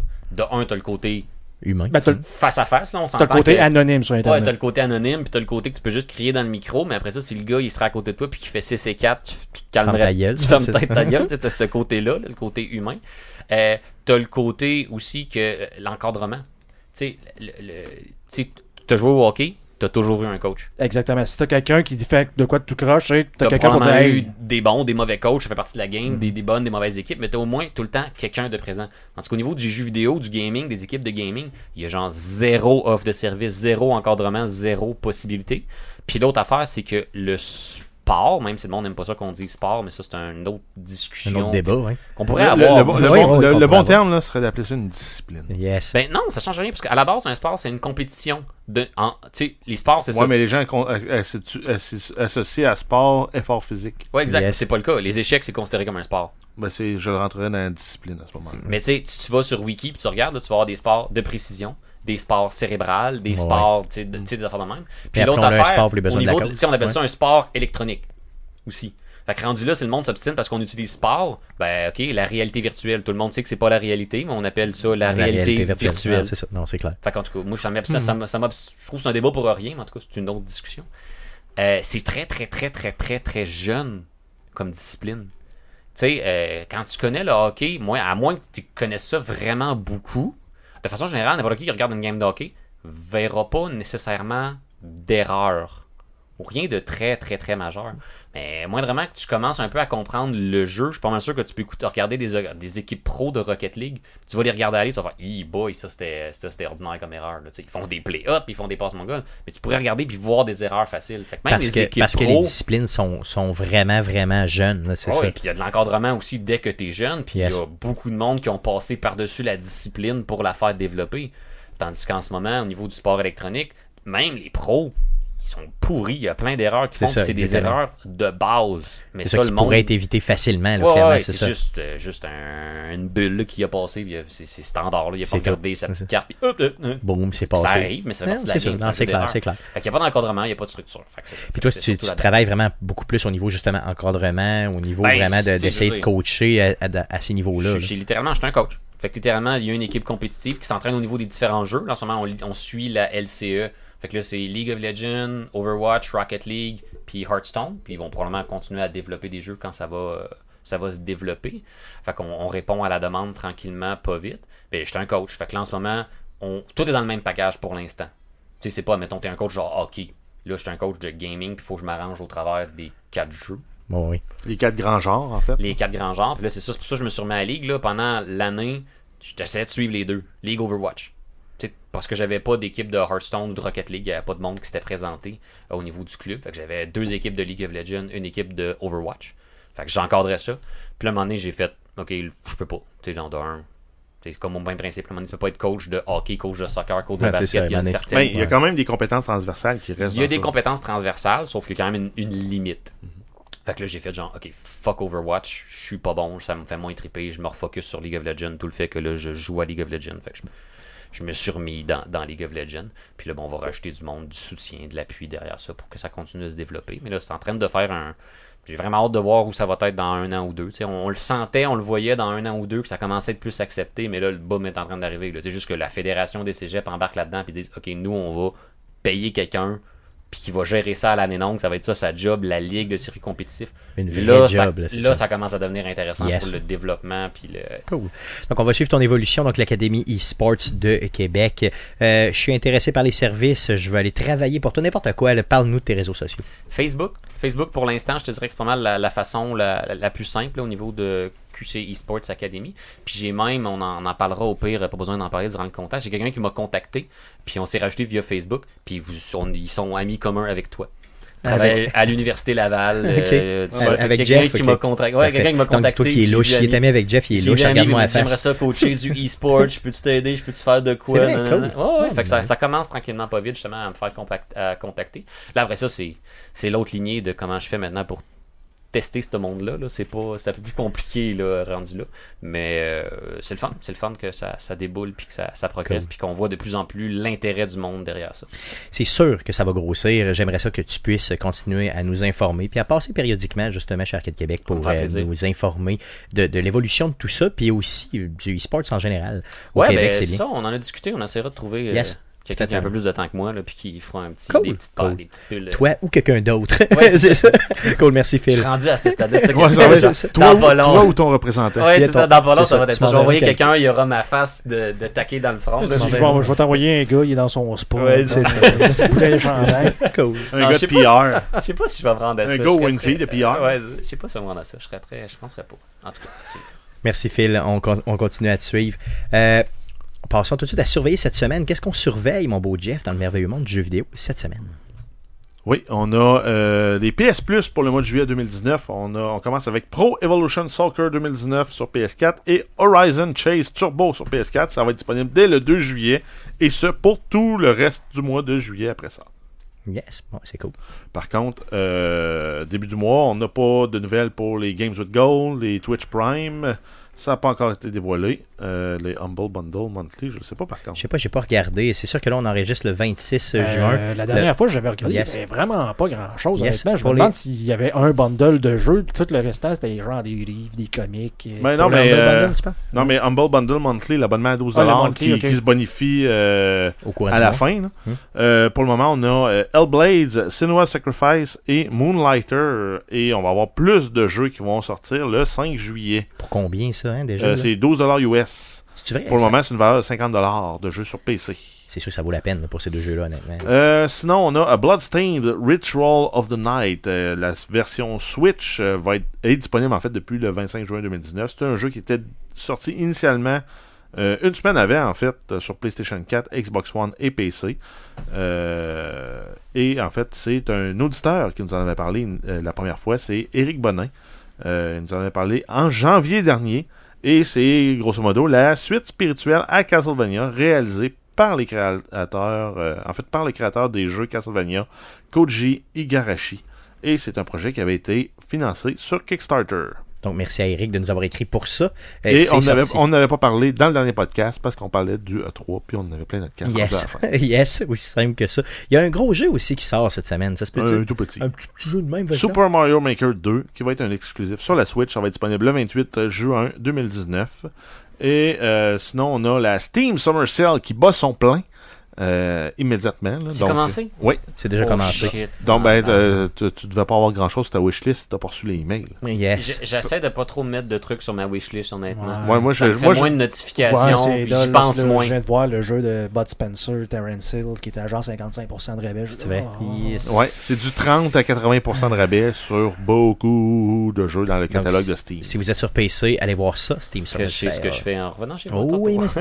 Et euh, sinon, on a euh, le roi du deal oh sur yeah. Facebook qui a publié. euh, ça n'a rien à voir avec un jeu vidéo en tant que tel, mais c'est quand même un jeu vidéo. C'est le Monopoly de Mario Kart qui est à 15$ sur Amazon.ca au lieu de son régulier à presque 34$. Donc allez voir ça simplement et suivez la page de Roi du Deal si vous voulez économiser et ou dépenser trop. Le seigneur du deal. Parce que ce style-là, il me fait dépenser en tabarnak. Ben non, parce que tu précommandes pas. Non, je précommande plus, mais j'achète en maudit, par exemple, avec ces maudits deals qui arrêtent Mais pas de m'envoyer. combien t'as économisé en ne précommandant pas Euh, plusieurs. Milliers J'aurais même de dit dollars. centaines de dollars, c'est pas milliers, ça se peut. Peut-être pas, peut-être 2000 pièces pour le vrai, ça. Non, mais j'exagère. Mais un bon, euh, un bon 1000 sûr. Merci, Jeff. D'ailleurs, tout ça pour gagner 20 Fait que pièces. cette économie va te permettre de, gagner ton 20 PC. pièces. oui, oui, oui, oui, oui, effectivement. Ça se pourrait aussi. En fait, c'est juste pour faire 20$ piastres qu'il fait toutes ces économies-là. C'est juste parce que j'ai une tête de coche. Yes. Euh, euh, ça met fin au podcast d'aujourd'hui. Euh, la semaine prochaine, Arcade Québec sera en vacances. Par contre, on vous Encore? pro- yes, on prend une semaine de break. Par contre, on va vous faire des best-of, donc les meilleurs moments d'Arcade Québec 2018-2019 qu'on va publier la semaine prochaine. Donc, ce sera la partie 2 des best-of d'Arcade quoi dans la Québec. partie 1? Dans la partie 1, euh, j'y étais avec la rétrospective des meilleurs jeux des années 80, 90 et 2000. C'était Mathieu Gosselin qui était venu à trois podcasts différents pour nous faire la rétrospective. À la fin de l'année, il faut le revoir euh, pour les 2010 à 2019. C'est ça. Et là, je me suis rendu compte justement que de 2009 à dans- ben, de 2010 justement à aujourd'hui, on l'avait jamais fait. Ben non, Fait mais faut- on euh, peut pas le faire tout de suite, faut le faire euh, Il faudrait en le faire janvier à la prochain. fin, c'est ça exactement. Donc on le fera en janvier prochain. Oui, mais c'est pour ça qu'on l'avait pas fait justement. Ah mon dieu. Donc euh, euh, What a save! Yes. Donc là, j'ai, euh, dans le fond, j'ai, trouvé des contenus vraiment intéressants pour vous. Là, si vous n'avez pas tout écouté le contenu d'Arcade Québec, les On best peut avoir un petit teaser vu que je l'écouterai pas? Euh, non, je, je sais pas lequel je vais publier, c'est pour ça que. Donc, euh, revenez-nous pour le prochain podcast. Le prochain podcast officiel d'Arcade Québec sera enregistré, le 203 sera enregistré le 9 juillet prochain, autour de 19h, bien sûr, live sur twitch.tv slash arcadeqc et sur Facebook, facebook.com slash arcadequebec. Pourquoi on a choisi, choisi le 9 juillet? Ok, c'est un mardi. Mais la vraie, vraie raison pour laquelle je propose le 9 juillet, c'est que le Festival d'été de Québec est là. Et c'est Éric Lapointe et Jean-Pierre Ferland qui seront sur le stage. Donc, je serai pas au Festival d'été. Puis, je suis pas mal certain, les gars, que vous y serez pas non Mais plus. pourquoi tu seras pas festival Donc, d'été? C'est Jean-Pierre Ferland. Euh, ben, je, je sais pas Tu pourquoi. pourrais, ouais, tu pourrais y aller, essayer de frencher Eric Lapointe. Montréal j'avoue. est une femme! Une femme bleu, blanc, Ah, ma, ma blonde, c'est pas une méga fan d'Éric Ouais. Lapointe, mais étant donné le show qu'ils ont l'air Mhm. de préparer, Ouais. qu'il- mais, mais tu sais, je comprends. Même si Eric Lapointe me donnait 1000 pièces pour y aller, j'irais je- pas. moi, j'aime, pas ça, les shows. là. Je Moi, c'est tu festival d'été, ça veut dire que j'ai 1000 beaucoup de... pièces. À 1000 pièces, je, je m'excuse. vas-y. Non, mais pas trop. Moi, festival d'été, tout ce que ça veut dire pour moi, c'est une semaine où je peux gamer les soirs, pas me poser de Ok, questions, parce que, ma blonde, elle, elle adore aller voir des shows. Moi, ça m'intéresse vraiment pas. Fait que je peux juste rester chez nous. Bon, il y a une couple de shows qui m'intéressent quand même là-dedans, là, mais euh, pas Lapointe. Ah. Disons que je l'ai dans le cul, Eric. Appelons ça comme ça. Donc, euh, euh, le podcast que vous écoutez présentement est disponible sur Spotify, sur Apple Podcasts, sur Google Play, sur RZO Web et sur baladoquebec.ca. N'hésitez pas à nous suivre sur nos différents réseaux sociaux. Et bien sûr, n'hésitez pas aussi à vous abonner à notre chaîne YouTube. Donc, vous allez sur YouTube, vous faites une petite recherche avec Arcade Québec, euh, vous vous abonnez, puis ça nous donne du plaisir. Merci Phil d'être passé euh, encore une fois chez Toujours Arcade un Québec. plaisir. La prochaine fois, tu, tu reviens parce que tu es le bienvenu. Sinon, tu nous envoies un de tes émissaires parce que tu vas être rendu au top de la pyramide. Je pense Et, que, euh, sans nécessairement que j'ai besoin de le faire, je pense que je vais essayer de trouver quelqu'un juste pour le gag de pouvoir dire que je vais envoyer Ben un oui, émissaire. Puis on va dire, dans le fond, on va l'appeler euh, le représentant de Oui, deux. ouais. C'est comme ça, comme ça tu vas Il n'y a pas de nom. Pas de Yes. nom. Juste le représentant de Ouais, deux. ouais, c'est bon. cool. Euh, merci les gars d'avoir été là encore une fois cette semaine. Et merci surtout à vous de nous écouter. Revenez-nous la semaine prochaine. Non, pardon, dans deux semaines, donc le 9 juillet prochain pour l'enregistrement du podcast 203. Merci. Salut.